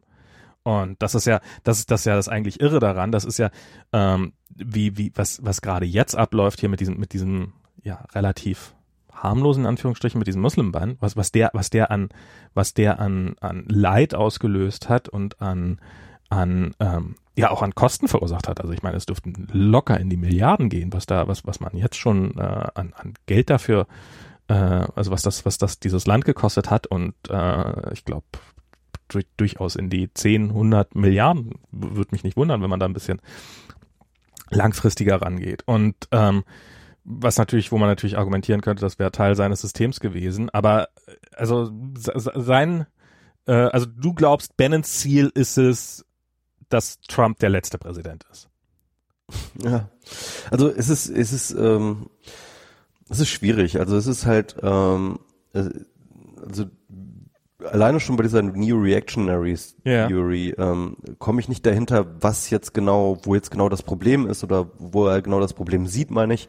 Ähm, also wo es das Problem angefangen hat. Also manchmal sagt er, also manche sagen dann halt irgendwie, ja, also schon die Reformation war sozusagen ähm, der, der Urfehler, ja, sozusagen, mhm. ja, wo man abgekommen ist von äh, dem eigentlichen stabilen Ordnung eines Glaubens und so. Ähm, andererseits sagen dann manche, ja, also die französische Revolution war halt der große Fehler. Ne? Also da ist dann sozusagen äh, der, der, ähm, da ist dann sozusagen die ähm, ähm, da ist dann im Endeffekt ja die äh, dass die Monarchie und der, der, das Aristokratentum abgesetzt worden und der Feudalismus. Ähm, ich würde sogar, aber ganz interessant, also ne, eigentlich wirklich irre, dass es Leute wenn, gibt, die sagen. Steve Bannon sagt, Steve Bannon glaubt eben an diese Erneuerungstheorie, ne? Und yeah. ähm, bei dem Moldbug lese ich dann zum Beispiel aber halt genau das Gegenteil. Also yeah. er sieht halt zum Beispiel in der American Revolution auch einen Fehler, ne? Also er zeigt halt irgendwie, versucht aufzuzeigen, dass in der American Revolution sich halt die progressiven Kräfte haben durchsetzen können, mhm. aber nicht, weil ähm, sie sozusagen das Gute, Richtige und Wahre sind in der amerikanischen Geschichte, sondern ähm, weil sie eben von ähm, anderen Progressiven, nämlich denen in England unterstützt worden sind. Ja? Ach so. Und äh, es ist fast so eine Art Dolchstoßlegende sozusagen, ja. Also aber, aber hat, äh, also was was ist denn? Woran macht er denn gut fest? Also also eben nicht, also er, ich glaube, er, er sieht das gar nicht als gut, sondern. Nee, nee, aber was, was ist denn, also wenn er sagt, das ist nicht das, nicht das Gute, hat sich durchgesetzt, was ist denn seine Definition von gut? Also nach, nach, nach objektiven Maßstäben muss man doch einfach mal sagen, dass die heutige Zeit besser ist als die damalige Zeit. Und das sieht er halt genau anders. Das ist, das ist interessant. Und ich glaube, da ist es auch total angreifbar. Ne? Also ich bin ja. völlig deiner Meinung. Ähm, aber also ähm, er äh, erzählt halt die Geschichte halt ganz andersrum. Also mit jeder Befreiung und mit jeder Form von Liberalisierung und, und, und Demokratisierung ähm, äh, gehen halt die Länder von Hund. Ne? Und, Aber in welcher, ähm, aus welcher Perspektive, also hat er dafür irgendwelche Argumente? Also sagt er, das ist, das ist ein Beispiel, hieran sieht man, dass ein Land vor ein Hund gegangen, also dass ein Land vor die Hunde gegangen ist? Also genau, es sind halt immer so, so Einzelbeispiele. Er erzählt zum Beispiel die Geschichte von der Befreiung, äh, beziehungsweise von, von, von ähm, ähm, der, der ähm, dem Nationalismus von Italien. Ne? Mhm. Also irgendwie im, 8, im 19. Jahrhundert äh, wurde ja der italienische Staat erst sozusagen so gezimmert, wie er jetzt ist. Und Süditalien war halt vorher irgendwie mehr oder weniger und stand unter der äh, Regentschaft, glaube ich, von ähm, dem spanischen König oder sowas. Okay. Keine Ahnung. Auf jeden Fall gab es dann halt irgendwie sozusagen die Vereinigung von Italien und seitdem geht Süditalien einfach scheiße. Ja, also mhm. ähm, äh, vorher war es halt total prosperierend und äh, alle sind, fanden das total toll und dann irgendwie ähm, ging es ihnen scheiße. Ein anderes Beispiel nennt er halt also ein paar afrikanische Staaten, die ähm, äh, denen es halt vorher äh, äh, die, denen es halt sozusagen unterm Kolonialismus eigentlich gar nicht, gar nicht so schlicht ging und dann irgendwie kam dann sozusagen, wurden die Kolonialherren abgeschüttet und dann ging es halt bergab. Ja. Ähm, er äh, er findet halt immer so Einzelbeispiele. Also prosperierende. Das klingt so ein bisschen so. Also es klingt genau, so ein bisschen so, als ob. Er stellt, und er stellt dann halt aber auch jetzt zum Beispiel, das, das, und den Punkt kann man glaube ich schon ein bisschen machen, er stellt dann zum Beispiel jetzt äh, China und Russland beides als äh, reaktionäre ähm, Staaten vor, Mhm. die halt äh, prosperieren. Ne? Russland prosperieren? Ja, also zu den 2008 ähm, äh, war Pro Russland noch am prosperieren. Ja, weil, weil so viele Ölexporte hatten und Öl Genau, war. genau. Und das ist, das ist Ja, ja, klar. Also, So- aber damals, so kann jeder man, prosperieren. aber damals, aber damals hat man noch immer gesehen, oh, Russland voll am Aufsteigen und so Ja. und so fort. 2008 hat man das noch so gesehen jedenfalls. Okay. Ähm, zwei, ähm, Aber wäre ja ähm, schön, wenn er dann mal seinen, seinen Text aktualisiert und äh, diese Passage vielleicht rausschmeißt. Also es ist ja Genau. ähm, im Augenblick prosperiert, also ist ja Russland ist ja am Zusammenbrechen ja eigentlich. Ja. Ähm, Und also, äh, also wofür er plädiert, ist, glaube ich, auch dieses äh, Isolationismus, ähm, ähm, Protektionismus und so weiter und so fort. Und das ist auch wieder absurd, weil wenn man eigentlich also er führt das dann sozusagen zurück, dass China es so gut geht, weil sie äh, ein autokratisches Regime sind sozusagen, ja, Mhm. was halt total Quatsch ist, sondern ihnen geht's halt gut, weil sie sich der Globalisierung geöffnet haben. Ja? Ja. Also Globalisierung hat ihn nach vorne gebracht. Das Gegenteil von dem, was er dort irgendwie äh, äh, erzählt. Ja, also ähm, ich, ich, ich finde das auch alles äh, extrem, extrem an den Haaren herbeigezogen. Ähm, und wobei eine Sache, die ja. Wo ja, glaube ich, wo, oder sagen wir mal, wo die Reaktionären, äh, die Neo-Reactionaries einen Punkt haben. Ich habe da letztens, ich war auf, ich war ja auf dem Kongress, Okay. ich war, ich war ja letztens auf dem Kongress, äh, Chaos Communication Kongress, da habe ich dann über einen, einen Talk habe ich geblockt und da ging es eigentlich um the Singularity, ne, also halt äh, technologische Singularität und ähm, den Bezug zur Demokratie. Und der äh, Typ, der den Talk gemacht hat, der hatte einen interessanten Punkt.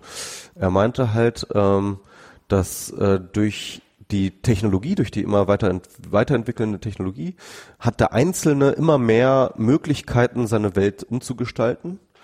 Ähm, und beim Transhumanismus ist es halt, halt sozusagen so, so weit, dass du dann halt auch deinen eigenen Körper oder die Biologie an sich kannst du dann verändern, ja.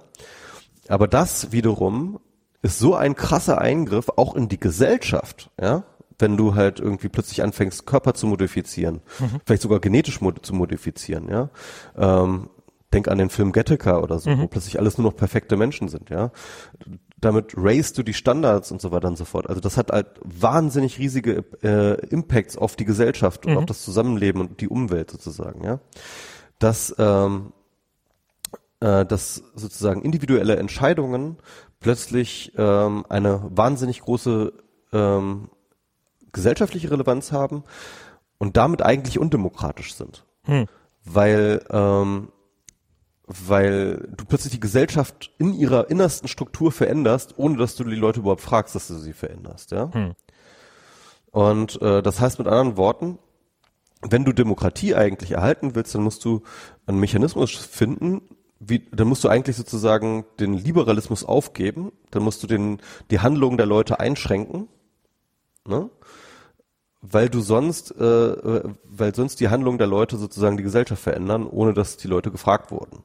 Und du kannst dann sozusagen nur noch die Form von Gesellschaftsveränderung zulassen, ähm, die abgestimmt ist. Und, und diese, diesen Widerspruch, den halte ich durchaus für, ähm, für richtig. Und ich glaube, dass der Neo-Reactionism so ein bisschen die Antwort versucht zu sein, zu sagen, ja, dann müssen wir halt die Demokratie abschaffen. Ja, also, Also, also, äh, warte mal, damit ich das jetzt richtig verstanden habe, weil, weil ich als Individuum oder weil, weil Individuen in einer Gesellschaft Dinge, also zum Beispiel technische Revolution oder Ideen hervorbringen können, die diese Gesellschaft erschüttern, ohne dass oder, oder massiv verändern, ohne dass diese Veränderungen vorher demokratisch legitimiert worden sind. Ähm, darum ist Demokratie eine scheiß Idee? Das wäre jetzt sozusagen die Ne- Neo-Reactionism Ja, ja. Ähm.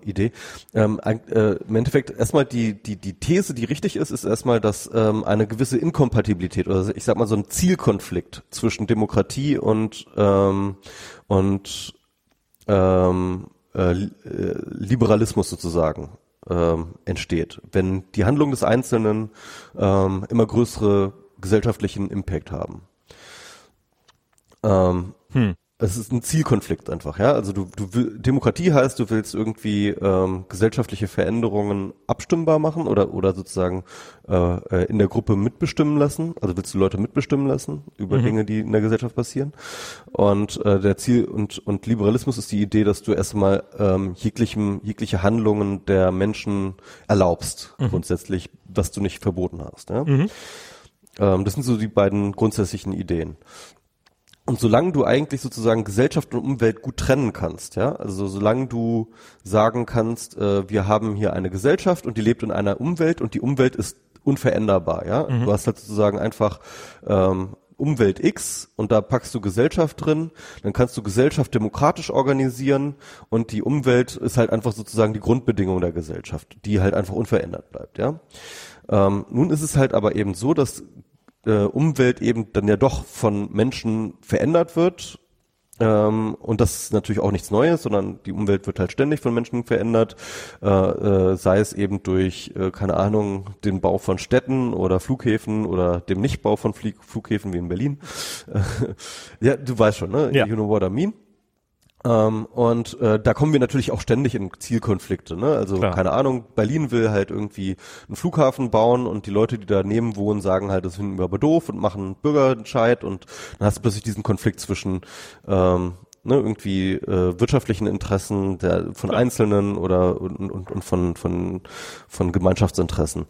Ähm, aber er sagt es halt, je weiter die technologischen Möglichkeiten wachsen, ja. wachsen, ähm, desto krasser wird die Veränderung der Umwelt. Ja? Ähm, oder werden plötzlich, und damit geht es nicht nur um, dies, um das Erfinden von zum Beispiel Techniken, äh, von neuen Technologien, sondern auch das Einsetzen von neuen Technologien.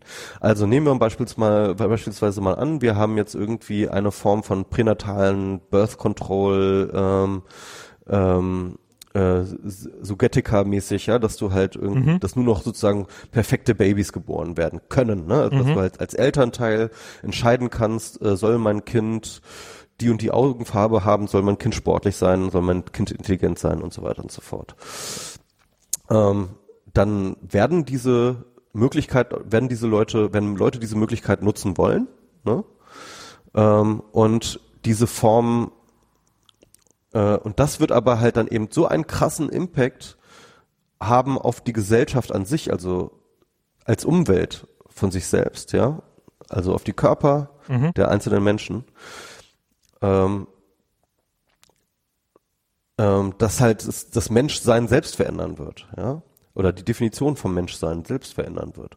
Und dann stellt sich die Frage, kann ein solcher Eingriff überhaupt noch ähm, gerechtfertigt sein, wenn wir noch das Ideal der Demokratie haben, dass ähm, wir Leute bei gesellschaftlichen Prozessen mit einbeziehen wollen.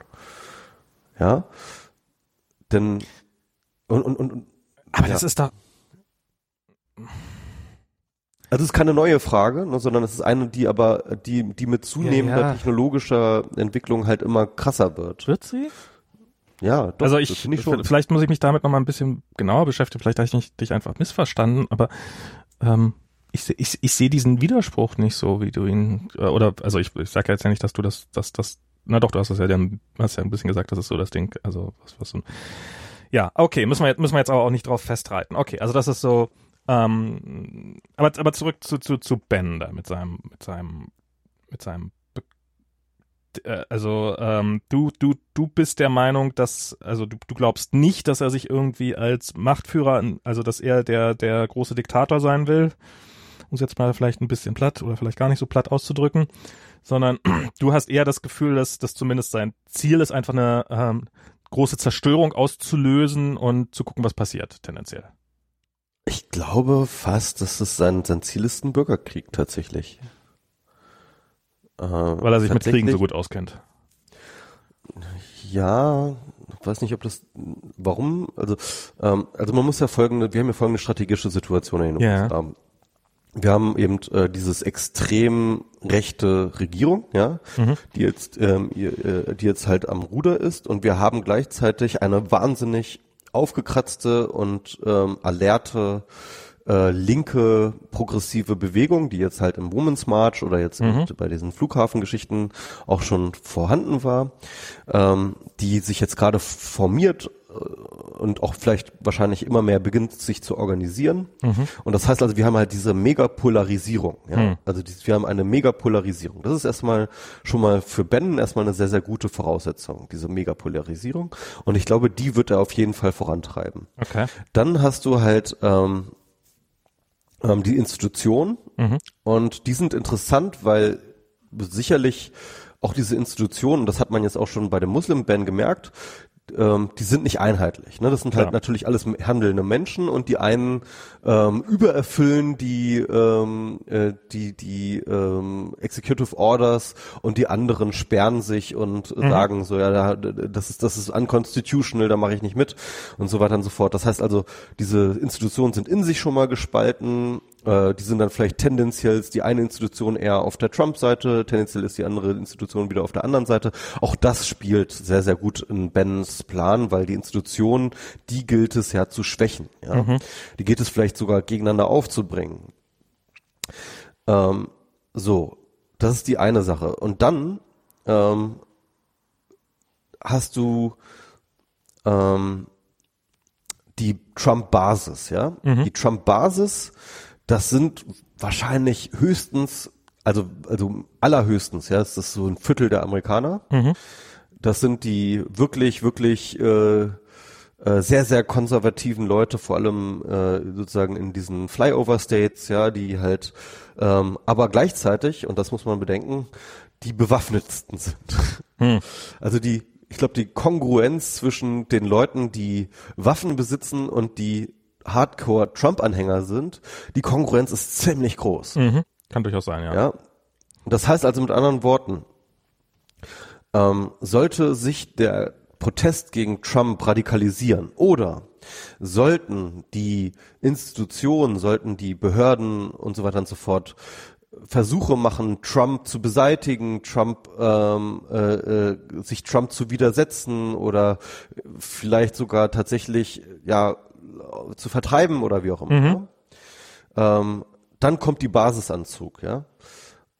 Also das heißt, wenn das Ziel von Bannon ist, Chaos und, und Bürgerkrieg anzurichten, dann wird er jetzt alles versuchen, ähm, die Liberalen zu radikalisieren, zu emotionalisieren und zu radikalisieren, ähm, die Institutionen gegeneinander aufzubringen, ähm, unfähig zu machen, vielleicht sogar innerhalb der Institutionen Kämpfe und Machtkämpfe zu äh, installieren, so dass am Ende ähm, die Leute übereinander herfallen, ja. Und vor allem, dass die Trump-Anhänger sozusagen über die Liberals herfallen. Und ähm, und dann hat er, ich weiß nicht, ob er bis da, danach auch noch geplant hat.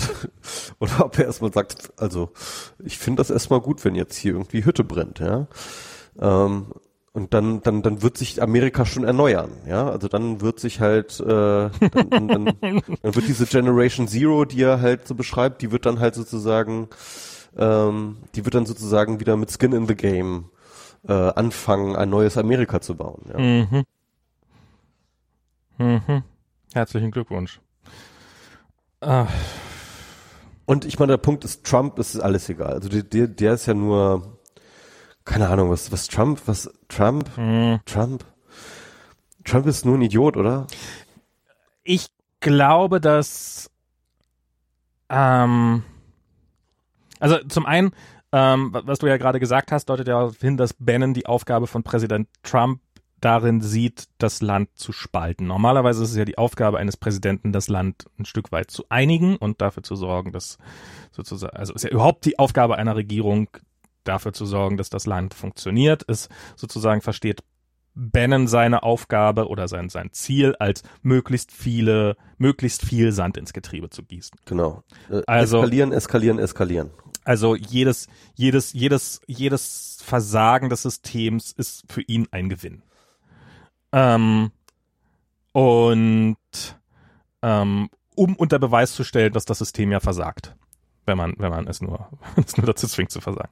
Gut. Ähm, ich, ich bin mir bei, also ich, ich habe ich hab das Gefühl, dass das bei, äh, bei, also ich, ich glaube, dass Trump so, so nur ein Idiot, nee, das, das, das, das ist er nicht. Ich glaube, dass er, ich glaube, dass, dass, dass er extrem ego getrieben ist. Und dass er halt, ähm, ich glaube, also ich, für mich äh, wird Trump immer mehr zu jemandem, dem man,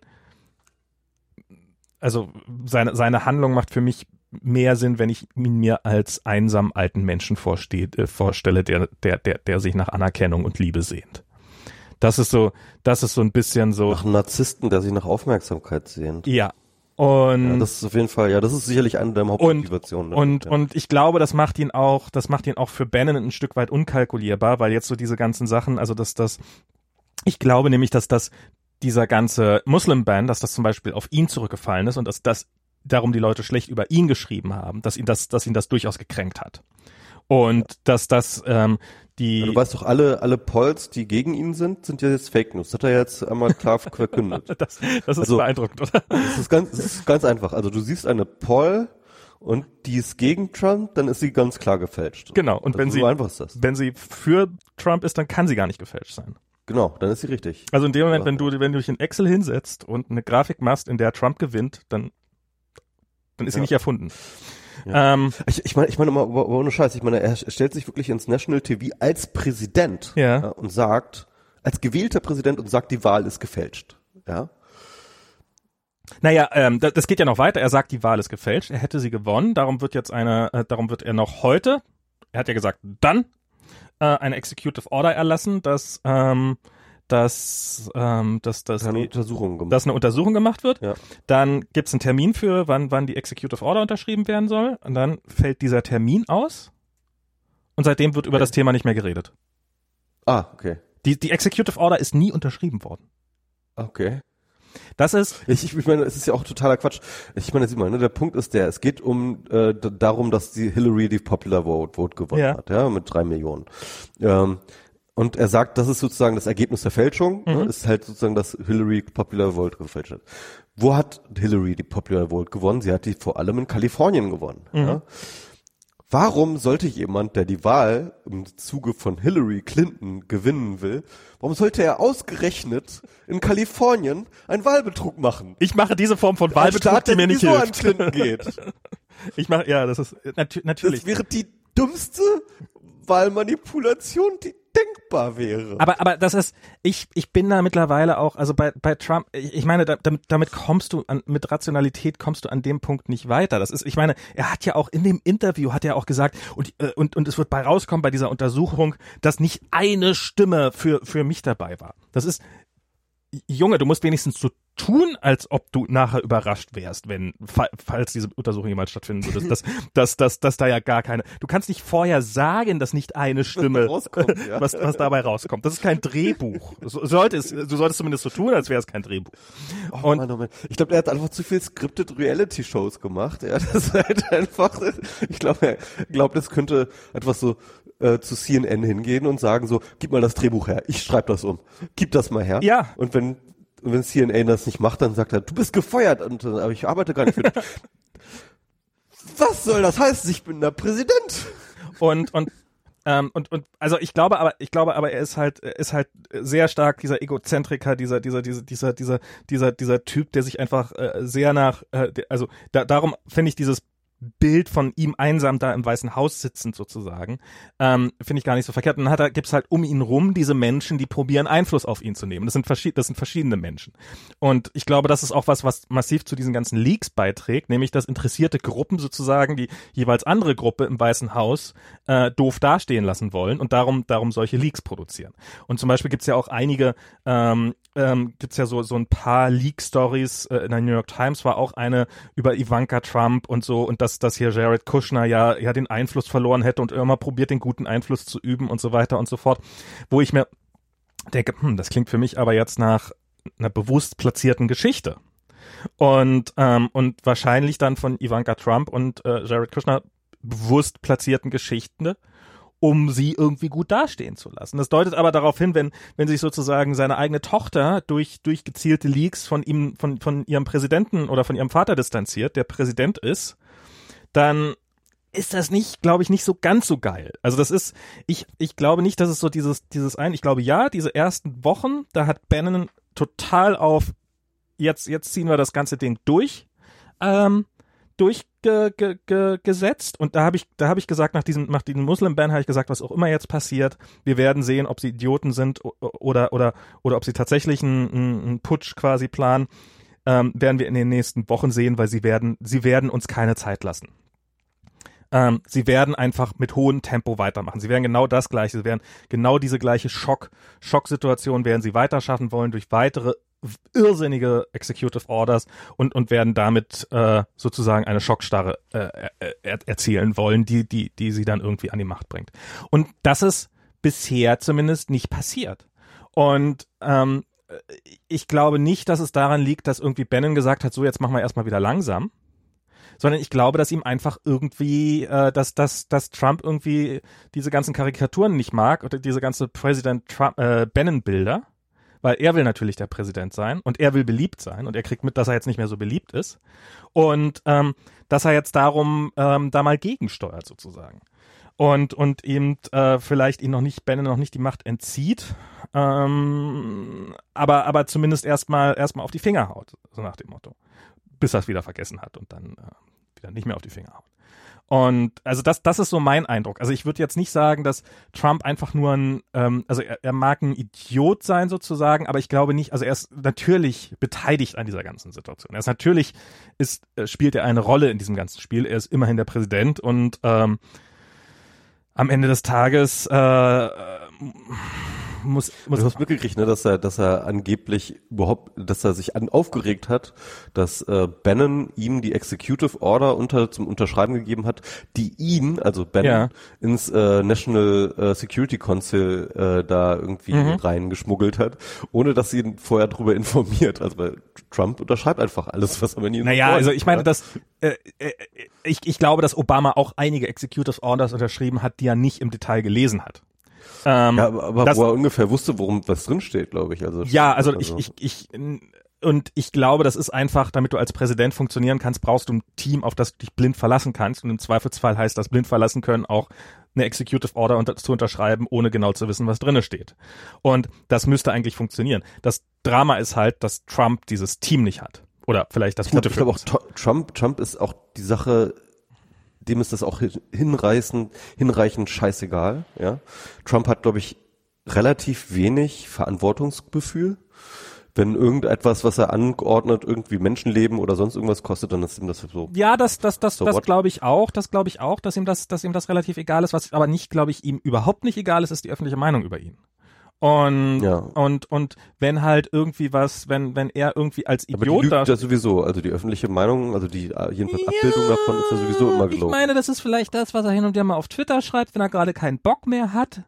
Ähm, aber ich glaube, also es, also ich meine, so lange wie er diese Story mit der, mit der, mit der Ange also so lange wie er uns probiert davon zu überzeugen, dass die Wahl doch gefälscht sein muss, damit, äh, damit Clinton die gewonnen haben konnte, und so lange wie er mit dieser Geschichte immer wieder ankommt, ähm, ist, nagt es doch offensichtlich an ihm.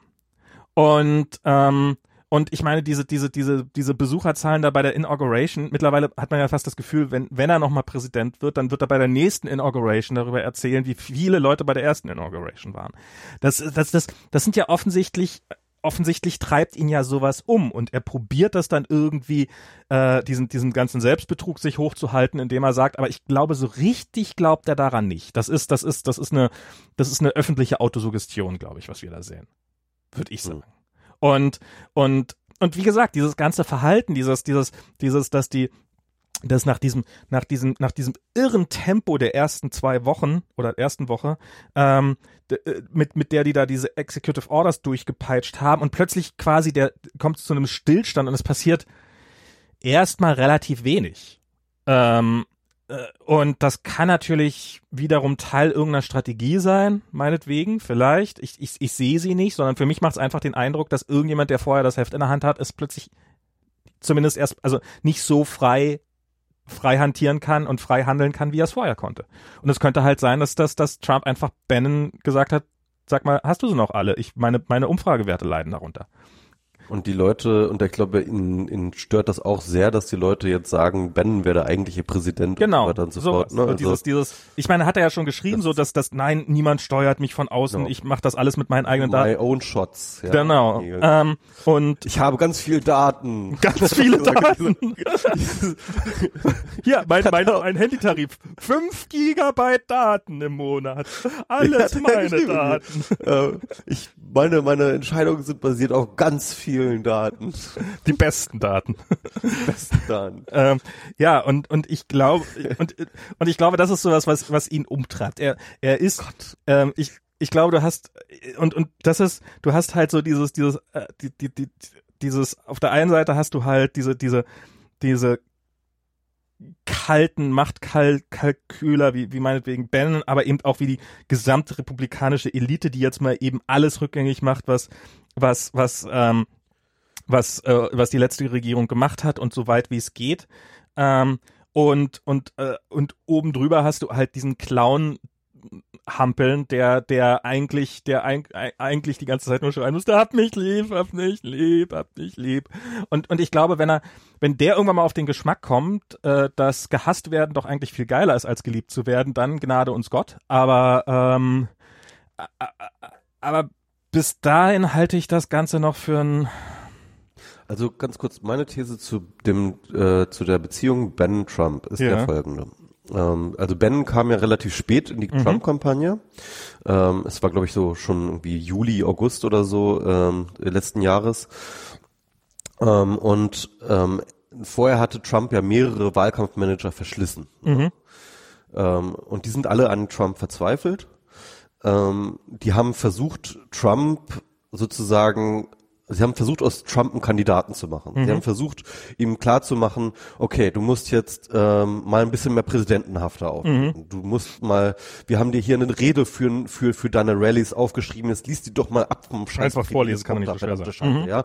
Und jetzt leg doch mal das Handy aus der Hand und Twitter nicht wieder so ein Quatsch, der uns wieder Ja. schlechte Schlagzeilen bei und so. Also das waren was was das waren die Approaches der der Wahlkampfmanager, die alle sehr sehr große Professionals waren. Ja, und dann kam eben Bannon und ich glaube Bannon hat halt das Regime durchgezogen so Ey, komm mal, Donald, du machst das schon. Du machst das genau richtig. Geh dort raus in die Rallies und mach da deine Sprüche. Du hast eine äh, ein Gefühl für die für die Menschenmengen dort und kannst die begeistern. Äh, scheiß auf den Tre Teleprompter. Ja? Und äh, mit dem Twittern mach das ruhig. Wenn die sich aufregen, das ist nur gut für uns. Ja? Und und der hat im Endeffekt die die Winning Strategy, mit der er dann ja auch gewonnen hat. Ähm, ich glaube, Trump hat hat hat den Wahlsieg in der Hinsicht schon auch Ben ähm, nicht nur nicht nur Bannon zu verdanken, dass er sozusagen es geschafft hat, sozusagen Trumps Art und Weise zu weaponisen, als als äh, als Asset zu zu zu verstehen, sondern er hat auch das tiefe Gefühl von Bannon verstanden zu werden, weil Bannon der erste war, der gesagt hat, du bist genau der richtige am richtigen Ort und du machst alles richtig sozusagen, ja. Und ähm, und ich glaube, dass, dass es da eine, äh, dass, dass das eine ziemlich enge Beziehung geworden ist zwischen Ben und Trump. ja. Wobei Ben, glaube ich, also Ben hat mal irgendwann gesagt, dass er Trump eigentlich nicht für den idealen Kandidaten hält. Ne? Also so rein von den Werten und von dem, wo- wofür er steht, ist es gar nicht das so so so hundertprozentig. Ja, nachdem du mir Ähm. gerade was erzählt hast darüber, was wofür Ben steht und wenn man sich dann hin und wieder mal dazu ähm, ähm, s- s- s- äh, das wie, wie die aktuelle Regierung erstens wofür wofür äh, Trump steht und zweitens wie die aktuelle Regierung handelt, dann sozusagen dieses No Skin in the Game und und und diese diese diese äh, wie, wie hieß es gleich diese diese äh, äh, Vetternwirtschaft hier diese Cr Mhm. Cr Crony Capitalism Crony, Crony Capitalism. das wird ja. so übersetzt mit äh, Vetternwirtschaft. Das ist ja, ist ja exakt das, was Trump gerade massiv betreibt. Das ist ja, ist ja nichts anderes. Es kommt ja keiner ins Amt, der nicht irgendwie hinreichend gut bestochen hat und, Genau. und, Weil, weil Bannon ist schon ein Mor- Moralist, ne? Also Bannon ist, glaube ich, also äh, der ist ja sozusagen disgusted von äh, den Eliten ähm, äh, und, und ihrer Amoral, ja. Also ich glaube, Bannon ist ein Moralist. also wenn es danach, Trump wenn es danach ginge, dann müsste, dann müsste Ben jeden absolut Abend, jeden Abend sich in seinen, Kiss, äh, in seinen Kissen heulen, für wen er da arbeitet. Genau. Nee, für, für, für, für Ben, da bin ich mir ziemlich sicher, ist Trump ein Tool, ja. Ja, okay. Und ähm, und äh, also ich meine, die, äh, ich glaube, so politisch sind, gibt es da einige äh, Bereiche, wo sie sich, glaube ich, überschneiden. Das fand, fand ich ja lustig. Also äh, Trump hat ja diesen, diesen, äh, diese Regul die, die Regulierung der Finanzmärkte jetzt irgendwie auch äh, beschlossen. Mhm ähm, sagt dann halt wirklich original in die Kameras so, ja, also Freunde von mir kriegen halt teilweise keine Kredite. Einfach mal gar keinen Zweifel darum lassen, worum es hier geht, ja, dass seine Freunde keine ja. Kredite kriegen. Es ist einfach, also überhaupt nicht mal den Versuch einer politischen Begründung seiner eigenen ähm, ähm, seine eigene Politik zu finden, sondern meine Freunde. Also, ja, keine Ahnung. Auf jeden Fall, ähm, aber trotzdem inhaltlich passt das schon zu Ben zusammen, weil ähm, Ben ist halt wie die Tea Party eben äh, der Meinung, dass äh, der, die Finanzkrise nicht durch Deregulierung, sondern durch Überregulierung hergestellt wurde. Ne? Okay, und dass das Ganze hätte crashen sollen, oder was? Genau, dass das Ganze hätte crashen sollen und ähm, und wenn die äh, und, und äh, das wäre dann halt einfach unternehmisches Risiko, ne? Also, hm. Was man auch andere abwälzt. Naja, egal, das ist genau. Bist ja Aber wenn wenn dann eben genau und das ist der Punkt. Also wenn aufgrund der Finanzkrise dann irgendwie eine große Depression aus äh, ja, mhm. und äh, dann halt die ganze Weltwirtschaft zusammenkracht, dann soll das halt so sein. Dann ist das halt Gottes Wille. Ne? Das ist dann halt so, glaube ich. Das so ist, das ist was, aber, aber diese Ideologie, die, die, die, die, das, das habe ich schon vor ein paar Jahren. Also das, das, das, das höre ich nicht das erste Mal. Also dieses. Äh, nee, nee, ja, das ist auch, das ist wie das, gesagt, das ist so die, die Tea Party. Äh, das, nee, das nicht nur in den Tea Party, sondern ich glaube, das ist auch so in so Wirtschafts, Wirtschaftsberaternkreisen ist das durchaus auch so dieser, dieser, die, die, die, die, die äh, eine weit verbreitete Theorie und so dieses, ähm, naja. Ähm, also das ist Okay, und ähm, ja, naja. Ja. naja, ja, keine Ahnung. Es ist auf jeden Fall. Mh, hm, ach ja, äh, ja. Ich, ich war. Äh, also es ist natürlich, das ist natürlich aber wirklich die Frage, ne? Inwiefern kann sich jetzt ähm, äh, Bannon wie, wie, wie weit ist seine Macht dort ähm, und seine privilegierter Status gegenüber Trump, ist der, wie, wie sicher ist der, ja? Mhm. Und da gibt es sicherlich innerhalb des Weißen Hauses momentan mega krasse Kämpfe. Ähm, und äh, da gibt's noch diesen Ryan Prius, der ist ja irgendwie der eigentliche Steve of Jeff, Steph, ne? also die mhm. Position, mhm. die Bannon bekleidet, die gibt's ja eigentlich gar nicht ursprünglich im Weißen Haus. Ähm, die hat Trump ja geschaffen. Eigentlich ist eigentlich das, was Bannon macht, ist eigentlich sozusagen auch das, was der Steve of Jeff, also gehört eigentlich zu den Aufgaben des Steve of Je äh, Chief of Staff.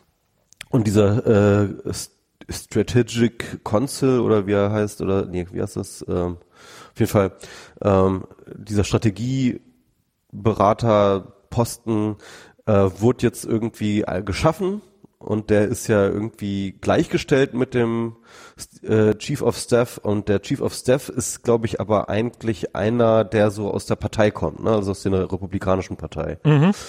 Und ähm, ich glaube, dass er vor allem deswegen Chief of Staff geworden ist, um die Republikanische Partei zu beruhigen. Ne? Also er braucht Klar. die ja auch.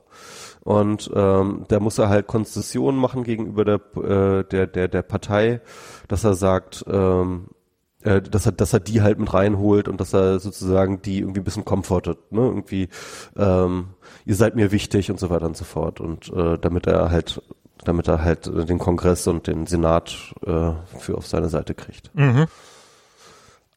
Aber ich glaube, ich glaube aber tatsächlich, dass dieser Ryan Priebus eigentlich, dass er den nicht so ernst nimmt, zumindest wie Ben. Das kann, ja klar, das kann ich mir durchaus vorstellen. Aber, ja. tja. Es ist halt, ist halt, ist halt irgendwie irre. Das ist, es ist, also ich meine, wenn, wenn sich das ganze Ding irgendwie in einer Petrischale abspielen würde, dann wäre es definitiv eine der spannendsten Präsidentschaften, ähm, die, die, die man haben kann. Aber da man selber mit in der Petrischale drin sitzt, ähm, das ist immer noch spannend. Es ist immer noch spannend, aber halt mehr auf so eine äh, Skin in the Game Art spannend. Auf, auf so eine chinesische Sprichwortart. ne? Mögest du ein interessantes Leben führen. Äh, nee, nee, nee, nee, das ist doch, das, das wünscht man seinen Feinden, oder wie war's? Mögest du? Ja, genau. Mö, mögest du ein interessantes Zeiten leben. Genau, genau, äh, so ein Fluch ist das, Ja, ne? mögest du in interessanten Zeiten leben, ja. Genau. genau. Und ähm, ja. Gut, aber erstmal genug von genau. und Trump, oder? Ja. Wollen wir, wollen wir, wollen wir weitermachen mit, mit dem Schuldzug. Ja, der Schuldzug. Also, ich habe Ja, ich ja, du mal ge- an. ich hab ja gehört, dass äh, also ich ich äh, ich ich soll ich anfangen? Okay, äh, Hm? ich, ich weiß nichts über Martin Schulz. Ich weiß nichts über Martin Schulz. Das ist, ich habe den gesehen und habe gedacht, oh Mann, wo haben sie wo haben sie diesen Versicherungsvertreter denn ausgebuddelt? Ähm, ich weiß im äh, in der EU ähm, und ähm, da ähm, hat ähm, ja und und ich habe den gesehen und jetzt jetzt jetzt höre ich, dass in den Umfragen Schulz gerade abgeht, wie wie sonst sowas, Ja, wie Schulz Katze. wie, wie Schulz Katze, genau. Und ähm, das einzige, das einzige, was ich von Martin Schulz mitbekommen habe, ist äh, ist dieses ähm, Reddit-Forum The Schulz, was ja. jetzt eine 1 zu 1 Kopie oder was was eine Kopie ist von The Donald quasi, also dieses was auch so eine Mem also was so ein ich, ich weiß nicht, ob es tatsächlich. Ja. oder ob's ob's äh, ich weiß nicht, ob es eine Potjomkinsche Memfabrik ist oder ob's ob's tatsächlich eine Memfabrik ist. Ähm, Doch, da kommt schon ein paar Sachen raus. da kommen schon ein paar Sachen raus und das muss ich ja ehrlich sagen, finde ich ganz und gar großartig. Okay. Ich finde, also ich, ich, ähm, ich, ich weiß, er hat hier irgendwie, äh, Tante hat sich ja auf, auf Facebook so ein bisschen darüber ausgekotzt und du dann irgendwie in den Kommentaren darunter auch. Das, so, so bin ich, so bin ich darauf gestoßen und habe mir das angeguckt. Und ich habe ich hab mich da eine Weile rumgeklickt und ich muss sagen, ich habe mehrfach herzlich gelacht. Und, und das allein, finde ich, ist, ist für mich Grund genug, um das zu sagen, dass was gut ist, weil ich habe mir freiwillig Wahlwerbung angeguckt und darüber gelacht. Und es war Wahlwerbung von der SPD. Nee, das ist nicht von der SPD. Ja, aber äh, Also ja. ähm, also für einen SPD-Kandidaten. Ähm, Ja. Wie auch immer. Ähm, ich habe, glaube ich, über Wahlwerbung nicht mehr gelacht seit Außenminister in Grün. Und das war ja auch eher so ein, wie heißt das, sensible chuckle. So ein Äh, ähm, und und dieses, das, ich finde, ich finde diese, ich finde diese Werbung, ich finde diese Werbung, äh, ich finde diese Meme ziemlich großartig, ehrlich gesagt, weil ich habe auch für mich so ein bisschen die, es ist, ähm, diese Meme funktionieren so, dass dein Hirn dich belohnt, wenn du dich an einen Wahlslogan erinnerst. Das ist, das ist ziemlich, also, ähm, äh, ich probiere das mal ein bisschen zu erläutern. Das ist so irgendwie ein, ein, ein dauerndes Thema, was da so rumgeht, scheint zu sein, Schulz baut Brücken. Also Trump sollte halt die Mauer bauen, bla bla bla, baut, baut die Mauer. Und bei Schulz ist es, Schulz baut ähm, Brücken, was ich sehr lustig insofern finde, weil es quasi exakt das gleiche Meme ist, was für Donald Trump ähm, ähm, was, was für Donald Trump entstanden ist, aber genau die gegenteilige Botschaft transportiert. Nämlich Mhm. während Donald für ab, also Trump für Abgrenzung statt, stand und halt dafür stand, dass äh, sozusagen die Mauern dicht zu machen, äh, ist wir bauen Brücken, ist das halt das genaue Gegenteil. Es ist halt für für mehr Europa und für für mehr Zusammenarbeit und hier dieses Mega, dieses Make Europe Great Again ist ja ist ja das genaue Gegenteil von dem, was MAGA, wofür MAGA steht. MAGA steht für Abgrenzung und für wir machen unser Ding und äh, alle anderen draußen und Mega ist ja ist ja im Augenblick gerade eben gerade gegen diese Nationalstaaten äh, und äh, sondern für für das gemeinsame Europa.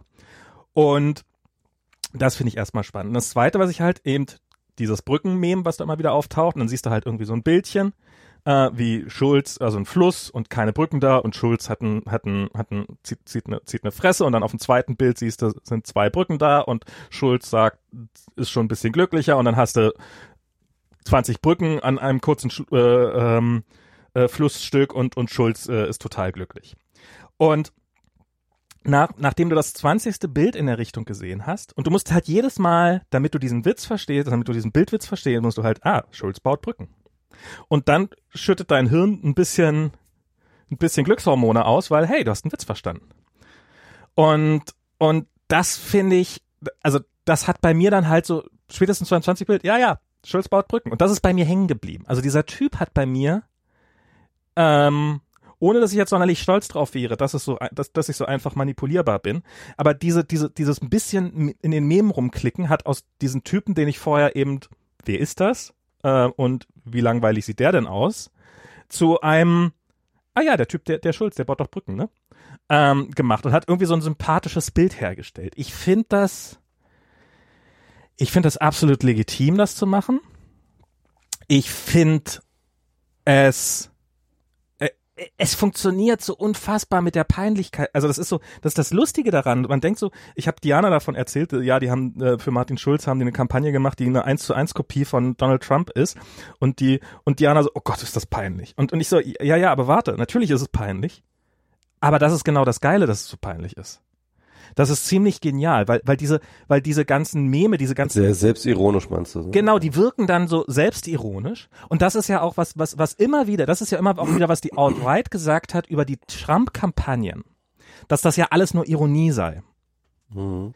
Und gar nicht so ernst gemeint sei. Und das ist natürlich, das ist natürlich halb wahr. Weil natürlich sind sich, glaube ich, die Trump-Wähler durchaus äh, darüber im Klaren, dass ein 70 Jahre alter Mann, der wahrscheinlich demnächst an einem Herzinfarkt sterben, sterben wird, ähm, kein, äh, weil, er, weil, er, weil, er, weil er so wenig Sport treibt, jetzt nicht unbedingt ein großer Held ist oder sowas. Ähm, der Teil ist ironisch, aber die Botschaft, die unten drunter, nämlich das Mauern bauen, das ist halt überhaupt nicht ironisch, sondern das ist halt sozusagen, das ist das, deswegen sollst du ihn wählen.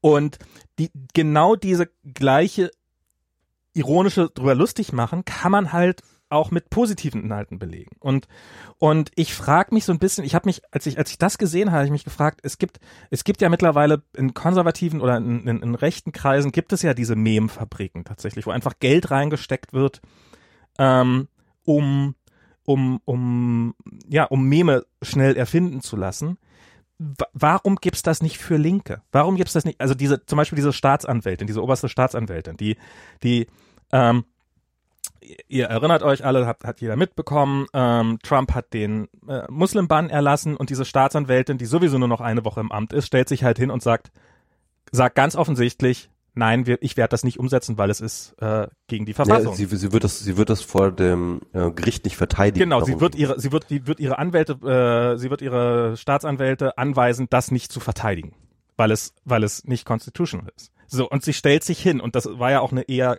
schmächtige wird Frau. Gefeuert. Und und dieses, die, die, die, dieser, die, die, dieser Typ, also und, und was ja nichts anderes, also das war ihre, das war ihre Kündigung. Das war ihre ganz klare Kündigung. Das ist deutlicher kann man es nicht machen. Das ist ein ganz dickes Fuck you. Und und was macht Trump? Trump kann kann sich nicht zurückhalten, ist unfähig, das zu ertragen und muss dann unbedingt nochmal mit dem Hammer reinhauen. Und was, was, was seine Schwäche eigentlich nur zementiert. Er hat, er hat, er hat, ähm, die, diese Frau hat ganz klar den moralischen, die, die, die moralische Überlegenheit gehabt und dadurch, dass er sie dann noch ohne jegliche Not aus purer, aus purer, aus pur mangelnden Kontro Kontrollfähigkeit sie noch feuert, hat er sie moralisch nochmal höher gestellt. Es gibt Religionen, die sind auf weniger gegründet worden. Als, als, als dieser Geschichte. Und das ist, und, und das ist eine Heldengeschichte. Oder man könnte es als Heldengeschichte darstellen. Und wir kriegen nicht mal ein Animated GIF. Das, das, das finde ich, das finde ich echt schade, weil es, wenn es funktioniert und wenn man, warum, warum, warum mehr davon bitte? bitte mhm. Mehr davon. Okay, ich, ich, ich erzähle mal ähm, meine ja. Schulz-Geschichte oder meine Sicht. Also ich muss ganz ehrlich, erstmal, erstmal muss ich glaube ich damit anfangen, dass ich ähm, die letzten Monate auch immer die ganze Zeit gedacht habe, oh Gott, oh Gott, oh Gott, oh Gott, ich habe keinen Bock auf diese Bundestagswahl. Ich will diese Bundestagswahl mhm. nicht. Das wird so ein Desaster. Weil im Endeffekt war die Situation folgende. Man wusste, okay, Merkel tritt wieder an. Mhm. Also dort wird halt nichts passieren. Das ist halt auch, auch irgendwie logisch, dass Merkel wieder antritt. Das geht nicht anders. Wenn sie nicht angetreten wäre, dann hätte die ähm, die die äh, die AfD sich das als Kerbe in ihre Keule geschnitzt so ja mhm. und äh, deswegen wäre war Merkels Antritt definitiv unumgänglich aber irgendwie war das halt gleichzeitig so ja und dann war halt so eine nicht vorhandene SPD da. Also eine, Mhm. eine SPD, wo, bei der man sich wirklich fragte, was soll das überhaupt noch? Habt ihr eigentlich schon aufgegeben? Also mit einem Gabriel-Vorsitzenden, den niemand mag, Mhm. also wirklich niemand, ja. Nicht mal seine eigene Mutter. Sag ich jetzt einfach mal so, ja. Also wirklich so der Unsympath schlechthin, der sich auch mit allem verscherzt hat. Ähm, und dann halt diese Frage, diese offene Kanzlerfrage, die die ganze Zeit über nicht beantwortet wurde. Und ich hatte da natürlich im, natürlich gab es diese Diskussion darum, ob das jetzt Martin Schulz oder er macht schon länger. Ähm, also diese, diese beiden Optionen gab es schon. Ich muss sagen, mir war Martin Schulz kein Unbekannter. Ich äh, kenne ihn sozusagen als äh, Präsident des äh, Europä Europaparlaments, Ich wusste, weil dass ich halt die Europapolitik Ja. relativ äh, eng verfolgt habe, wobei man natürlich sagen muss, dass ähm, man als Präsident des, äh, des Parlaments nicht besonders viel Policy selber macht, also Mhm. sehr viel eigene äh, Vorschläge einbringt oder so, sondern man hat da ja eher so eine moderierende Funktion, deswegen hat er es da auch geschafft, sich sozusagen so eine Art präsidiale Aura anzueignen, ohne sich halt sozusagen mit Tagespolitik bekleckern zu müssen. Gleichzeitig hat er aber doch versucht, sich ein Profil zu schaffen und das hat er ausgerechnet im netzpolitischen Bereich versucht. Es gab äh, schon und noch unter Schirmacher hat er dort ein paar Leitartikel und Interviews in der FAZ gegeben, wo er totalen Bullshit erzählt hat und ähm, halt so so versucht hat auf diese FAZ Schirmacher Linie dort einzuschwör, äh, einzuschwingen ähm, weswegen Schirmacher ihn auch total äh, äh, gepro promotet hat. Ja, seine letzte Aktion war halt, äh, da hatten hatten wir auch drüber gesprochen über dieses äh, unsägliche ähm, äh, un, un, unsägliche äh, Geschichte mit den, äh, wie heißt es, eine Digitalkarte, ja. Ähm, Oh ja. und äh, da war er sozusagen das prominenteste politische Aushängeschild und äh, das war ja auch schon so grauenhaft. Und äh, ganz ehrlich, ich habe da, immer, ich habe das Gefühl gehabt, okay, der Typ ist halt so, der wurde halt mal irgendwann von der SPD halt nach Europa abgeschoben, ähm, hat dort aber irgendwie ganz guten Platz gefunden mit diesem äh, Europaparlament, ist aber mit einer Pfeife. Mhm. Und ähm, ich habe dann noch mit ein paar Insidern geredet, die sich mit Europapolitik ein bisschen genauer auskennen. Die meinten, die meinen eigentlich auch so, so ja, ist eigentlich eine Pfeife. Er hat nicht so viel drauf. Ähm, was gut war, was halt auch so ein bisschen durch die Medien ging, war halt, wie er halt damals diesen ähm, äh, griechischen Rechtsnationalen rausgeschmissen hat aus dem Europaparlament. Ich weiß nicht, ob du das gesehen hast. Das war, Ähm, nee. also er hat sich, er hat sich ganz gut, äh, er hat sich ganz gut so antifaschistisch hat er sich ganz gut positioniert und Okay. äh, war ganz couragiert, ähm, muss man sagen.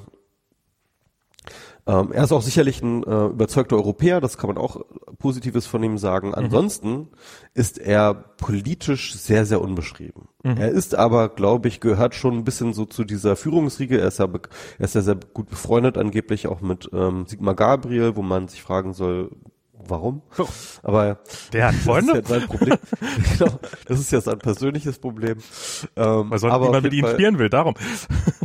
auf jeden Fall Ja. ist er unbeschrieben genug, ne, dass man halt äh, ihm, glaube ich, ähm, erst einmal viel abnehmen kann. Ne? Mhm. Also, und das und da, da muss ich dann sagen, äh, muss ich sagen, es hat die SPD viel richtig gemacht. Und zwar indem sie das Wahlkampfmotto sehr, sehr radikal und konzentriert auf soziale Gerechtigkeit gesetzt haben. Mhm.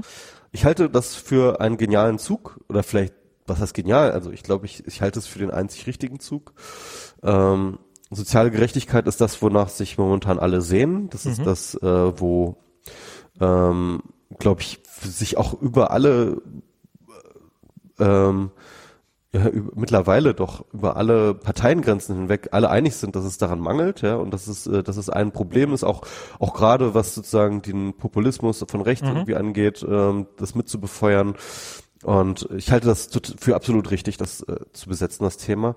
Ähm, man muss eigentlich schon die Ironie sich auf der Zunge zergehen lassen, dass man sagt, dass die SPD sich entschieden hat, das Thema soziale Gerechtigkeit zu besetzen. Dass die das irgendwann nochmal entdeckt, das hätte ja niemand gedacht. Genau, genau. Also, ähm, Aber, aber man muss das, man muss ihnen das jetzt irgendwie einfach mal ähm, Ja. zugutehalten. So. Und das ist auch in, jetzt momentan in der strategischen Position, wo die Linke sich momentan immer weiter nach rechts verhaspelt, ja, mit Sarah Wagenknecht, Mhm. ist das umso mehr ein, eine richtige Sache. Also sie können es schaffen, jetzt sozusagen ähm, äh, die Linke links zu überholen und äh, sich halt sozusagen als die eigentliche pure und äh, progressive linke Kraft zu etablieren, die eine Stelle, die aus irgendeinem Grund unbesetzt war in der deutschen Politik für lange Zeit. Und, Naja, ähm, wo die, wo die Linke Schönes- so, ein- so ein bisschen als ihr Territorium gesehen hat, aber nie so richtig gut ausgefüllt hat. Genau, und wo sie jetzt und es jetzt gerade vergeigt, ja, Mhm. muss man dazu sagen.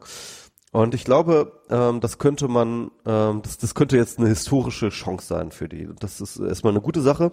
Die andere Sache ist aber die, dass ich ähm, Probleme habe, der SPD das abzunehmen, wie ernst Klar. sie das damit meint. Und äh, das hat, glaube ich, sehr, sehr gute historisch äh, begründbare Gründe. Ähm, ob Martin Schulz jetzt persönlich für dieses Motto einsteht oder nicht, halte ich für sehr, sehr fraglich. Ähm, er schafft es jedenfalls, äh, es richtig vom Blatt abzulesen.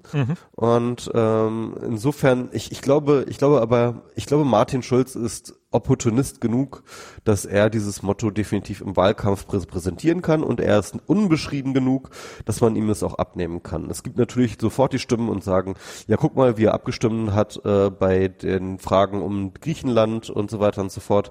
Da hat er auch sozusagen antisozial und äh, so weiter und so fort äh, gestimmt und äh, war eingestellt. Und das muss man auch das, das lasse ich auch total gelten und ich, wie gesagt, ich nehme ihm das jetzt auch nicht ab, dass es sozusagen jetzt wirklich vom Herzen kommt. Aber ähm, ich glaube, er kann diesen Wahlkampf machen. Und was mich jetzt erstmal freut, ist, dass ähm, diese totale Nulligkeit, die vorher bei der SPD ge gewesen ist, dass die ähm, jetzt definitiv nicht mehr da ist, sondern dass jetzt tatsächlich sozusagen Angela Merkel einen ernstzunehmenden kann äh, Konkurrenten aus dem demokratischen Lager hat, also jedenfalls was Wahlchancen angeht, ernst zu nehmen. Deswegen, es wird ein spannender Wahlkampf. Es gibt sogar die Chance, dass es eine gewisse Polarisierung wieder hinzukriegen ist zwischen SPD und äh, CDU, die ähm, vielleicht ein bisschen, also mit mit Gabriel wäre das komplett unmöglich gewesen. Ne? Also ähm, das ist schon mal eine gute Sache. Ich glaube aber auch, dass dieser Schulzzug definitiv weit überhyped ist. Dass diese, ähm, äh, dass, dass dieser Hype um Schulz jeglicher Berechtigung entbehrt, Ja. Obwohl man duf, definitiv feiern kann, dass Gabriel es nicht macht. Das kann man, da bin ich total. Ich, Du also meinst, insofern, das, ist, das ist eher das, der entgleiste Gabriel-Zug, der da so zum, zum äh, genau. Also ich glaube, ein, ein Großteil der Schulz-Euphorie ist eine Euphorie, dass Gabriel das nicht tut. Ja? Okay, ja. Also ja. weil, weil, weil es ist, war sozusagen eine echt depressive Stimmung, glaube ich, vorher Ja. und die jetzt sozusagen so richtig sich gelöst hat, ja. Mhm. Und so, so ein richtiger Knoten ist da geplatzt. Das glaube ich schon, ne? Aber es liegt, glaube ich, nicht an der totalen Charismatik äh, und, und, und politischen Gewichts von Martin Schulz, sondern es liegt tatsächlich daran, dass Gabriel, dass das Problem Gabriel gelöst wurde. Ähm, ja, also das ist so die Sache. Jetzt nochmal zu den Memes. Ich ähm, finde das problematisch. Also ich habe mich, ich habe mich daran gestört. Ich, ich fand das irgendwie, also ich hatte ein unwohles, ge- unwohliges Gefühl dabei, als ich es durchgeklickt habe. das verstehe ich hab auch, mich das hatte ich am Anfang auch. Genau, also ich hatte dieses Gefühl, ähm, dass dort ähm, genau was du meinst, ne, mit dieser Halbironie, ne? Also diese diese komische Haltung, die auch the, bei The Donald am Start ist, wo es immer nicht klar ist, was, wo die Ironie anfängt und wo das Ernstmeinen aufhört oder sowas, ja. Also, also wo diese Grenze ganz bewusst unklar gelassen wird.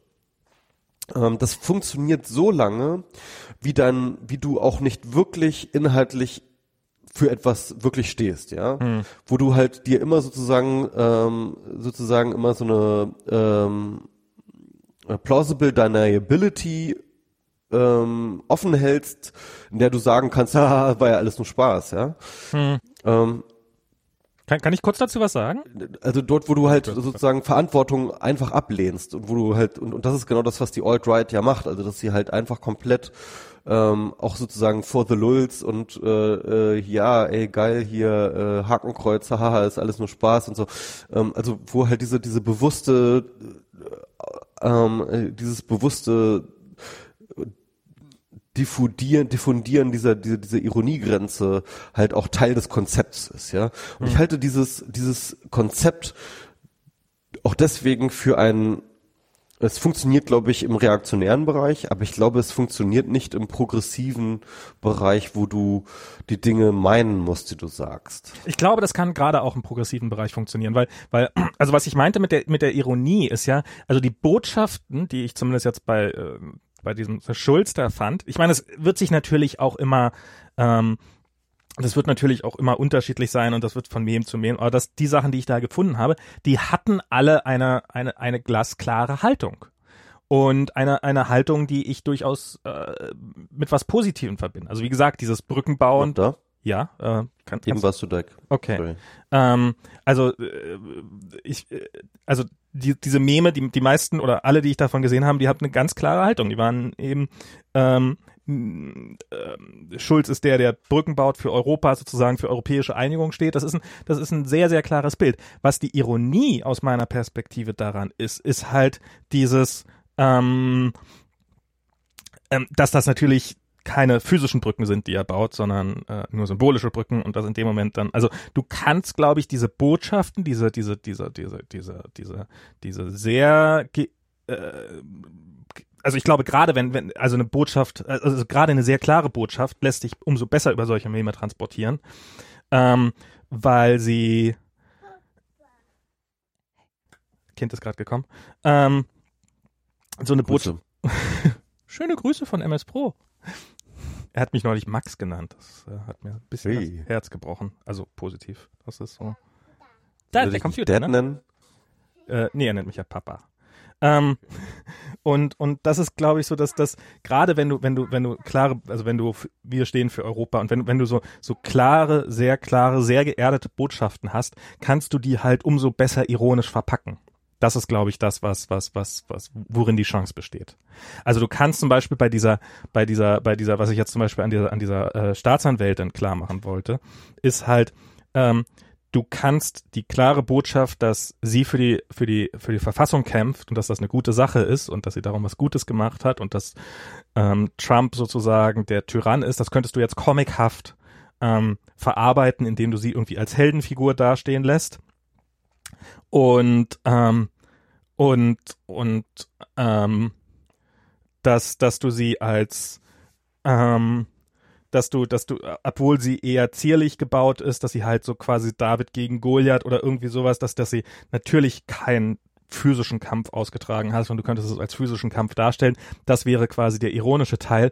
Du hättest aber darunter eine Ebene, die, die, die, die, die gerade für was steht, nämlich für wir stehen für die Verfassung ein in dem Fall und wir stehen gegen diesen Muslim Ban und darum ist sie eine Heldin für uns. Das kannst du kannst du glaube ich könntest du hervorragend verbinden, wenn du wolltest. Und also ganz ganz kurz, ähm, dann muss ich das vielleicht noch mal ein bisschen genauer fassen, weil ja. du hast du hast sicherlich recht, dass es bestimmte Dinge gibt und bestimmte ähm, ja, Haltungen oder, oder, oder Forderungen, die man ja. vermemisieren kann, die man sehr gut vermemisieren kann. Ich glaube, was mich am meisten so äh, irgendwie so, so gestört hat oder so schauern hat lassen, ist diese Gottkanzler-Ding, ne? Irgendwie. Mhm. Also auch gerade auch dieses Schulzzug, ähm, das natürlich der Trump-Train, das ist Klar. natürlich eine 1 zu 1 Kopie, also das mit dem Schulzzug ist unstoppable, also äh, mhm. Schulzzug äh, ist nicht, hat keine Bremsen. Ähm, also das fand ich halt irgendwie, das, das hat mich wirklich gestört, weil es halt diese, diese direkte 1 zu 1 Aufnehme-Geschichte ja. ist. Und da Aber das ja keine Meme. klare Botschaft, außer, außer dass es irgendwie, wir sind unstoppable, so, ja, irgendwie. Ähm, und dann halt diese Gottkanzlernummer, wo halt irgendwie sozusagen, ähm, wo, wo er doch irgendwie wie so, so, eine, so eine so eine ironische Vollüberhöhung stattfindet, die dann halt irgendwie die ich problematisch finde also das war eher so diese Sachen so, ja, also die, die sich dann halt abseits vom Inhaltlichen ähm, mit äh, sich diese, diese, diese ähm, äh, Vergötterung, diese Klar. ironisch witzige Vergötterung von The Donald übernommen hat, was da da habe ich mich einfach unwohl gefühlt. Das ja, ver so verstehe ich, verstehe ich, verstehe ich. Ähm, also ich, wie gesagt, als ich als ich das erstmal davon gelesen habe und die auch die ersten Bilder davon gesehen habe und sowas, dachte ich so, auch, oh mein Gott, was geht jetzt ab? Ähm, also insofern verstehe ich das absolut total und ich sehe auch die Gefahren und so weiter und so fort.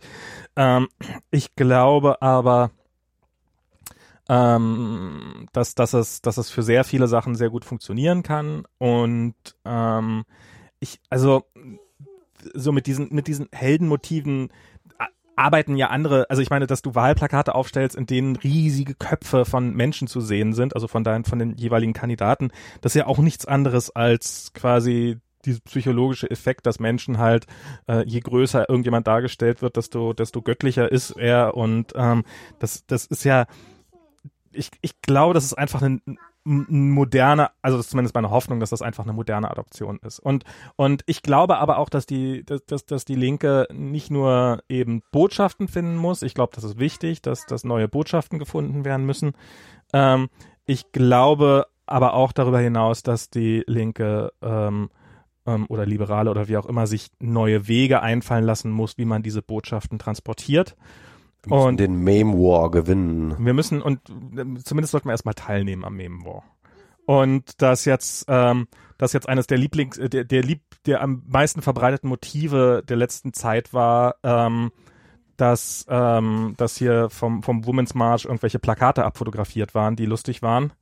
Ähm, das hat, äh, kann ich schon verstehen, dass die Rechten sich da so ein bisschen drüber lustig machen, als ob wir jetzt äh, Faxe hin und her schicken würden und dann einscannen und als E-Mail verschicken oder irgendwie sowas. Ähm, also ich glaube, da muss man, da muss man sich technisch auf den Stand bringen und ähm, und und Meme sind ein gutes Werkzeug, um Ideen zu verbreiten und ähm, und, und sie können auch nicht, nicht, nicht nur dafür, sondern wenn du tatsächlich es schaffst, eine Basis zu, zu schaffen, die, die auch neue Meme produziert und dann kannst du wiederum auswerten, welche Meme kommen besonders gut an, was man ja auch ein Stück weit als welche Themen sind den Leuten wichtig interpretieren kann.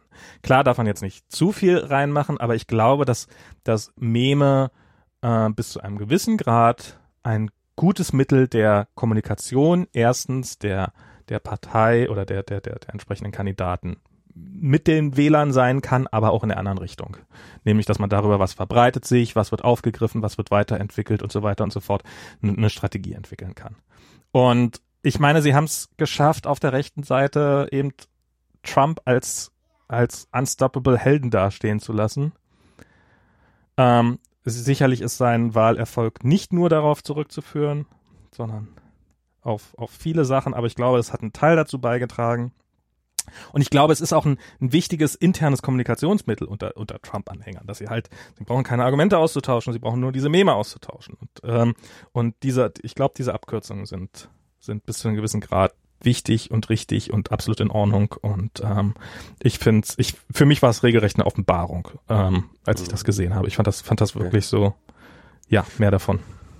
Ja, also ähm, äh, alles, was uns äh, vom Untergang Exakt. der Welt ähm, äh, äh, bedingst, ist mir auch echt recht so, ne? Irgendwie, deswegen, ähm, ja. Für mich, für mich war das schon, finde ich schon okay. Für mich war also, das. Also ich finde es erstmal gut. Wie gesagt, ich finde es gut, wenn also ich glaube, ich glaube, das, das kann auch ein strategisches Problem sein, dass jetzt gerade dieser diese Euphorie auch gerade so hoch ist. Mhm. Das kann auch ähm, wieder kippen. Weil klar. umso umso krasser kann das halt, wird das dann halt auch, also wird es, das ist glaube ich relativ klar, wird es halt wieder kippen, sobald Schulz irgendwie wieder was Dummes sagt. Und ich glaube, er wird was Dummes sagen, weil er ist nicht besonders schlau.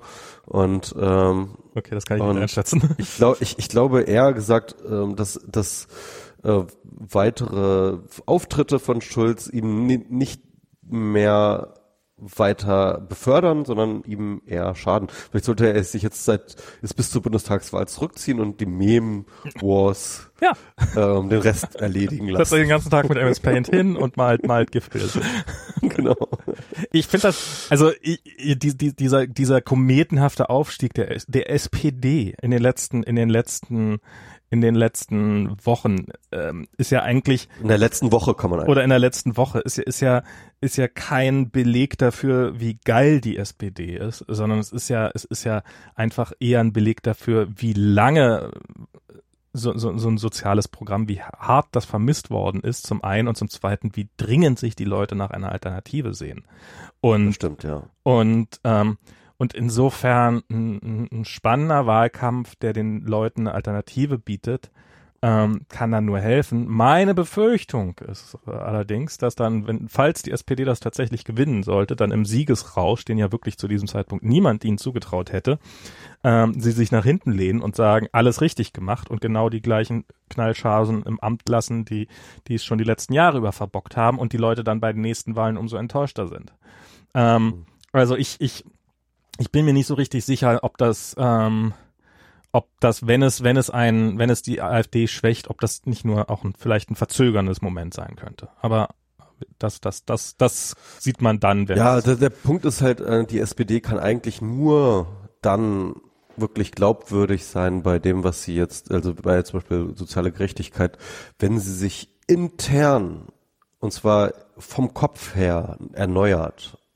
Also wenn nicht nur sozusagen es bei Gabriel bleibt, sondern Mhm. wenn tatsächlich sozusagen die gesamte Führungsriege eigentlich ausgetauscht wird, wenn wirklich frische Köpfe da sind, die wirklich glaubwürdig für eine Wende dastehen können und nur irgendwie ähm, Schulz durch Gabriel auszutauschen, sorry, das ist für mich nicht glaubwürdig genug. Also da bin ich, das ist für mich einfach nur irgendwie äh, äh, dem ganzen neuen Namen geben und äh, ja, na, natürlich, die, die. Gefahr ist sehr hoch. Das ist, ähm, Und das ist halt das momentan, das, we- weswegen ich jetzt äh, noch sehr, sehr skeptisch. Äh, äh, aber die äh, Meme, die. Meme.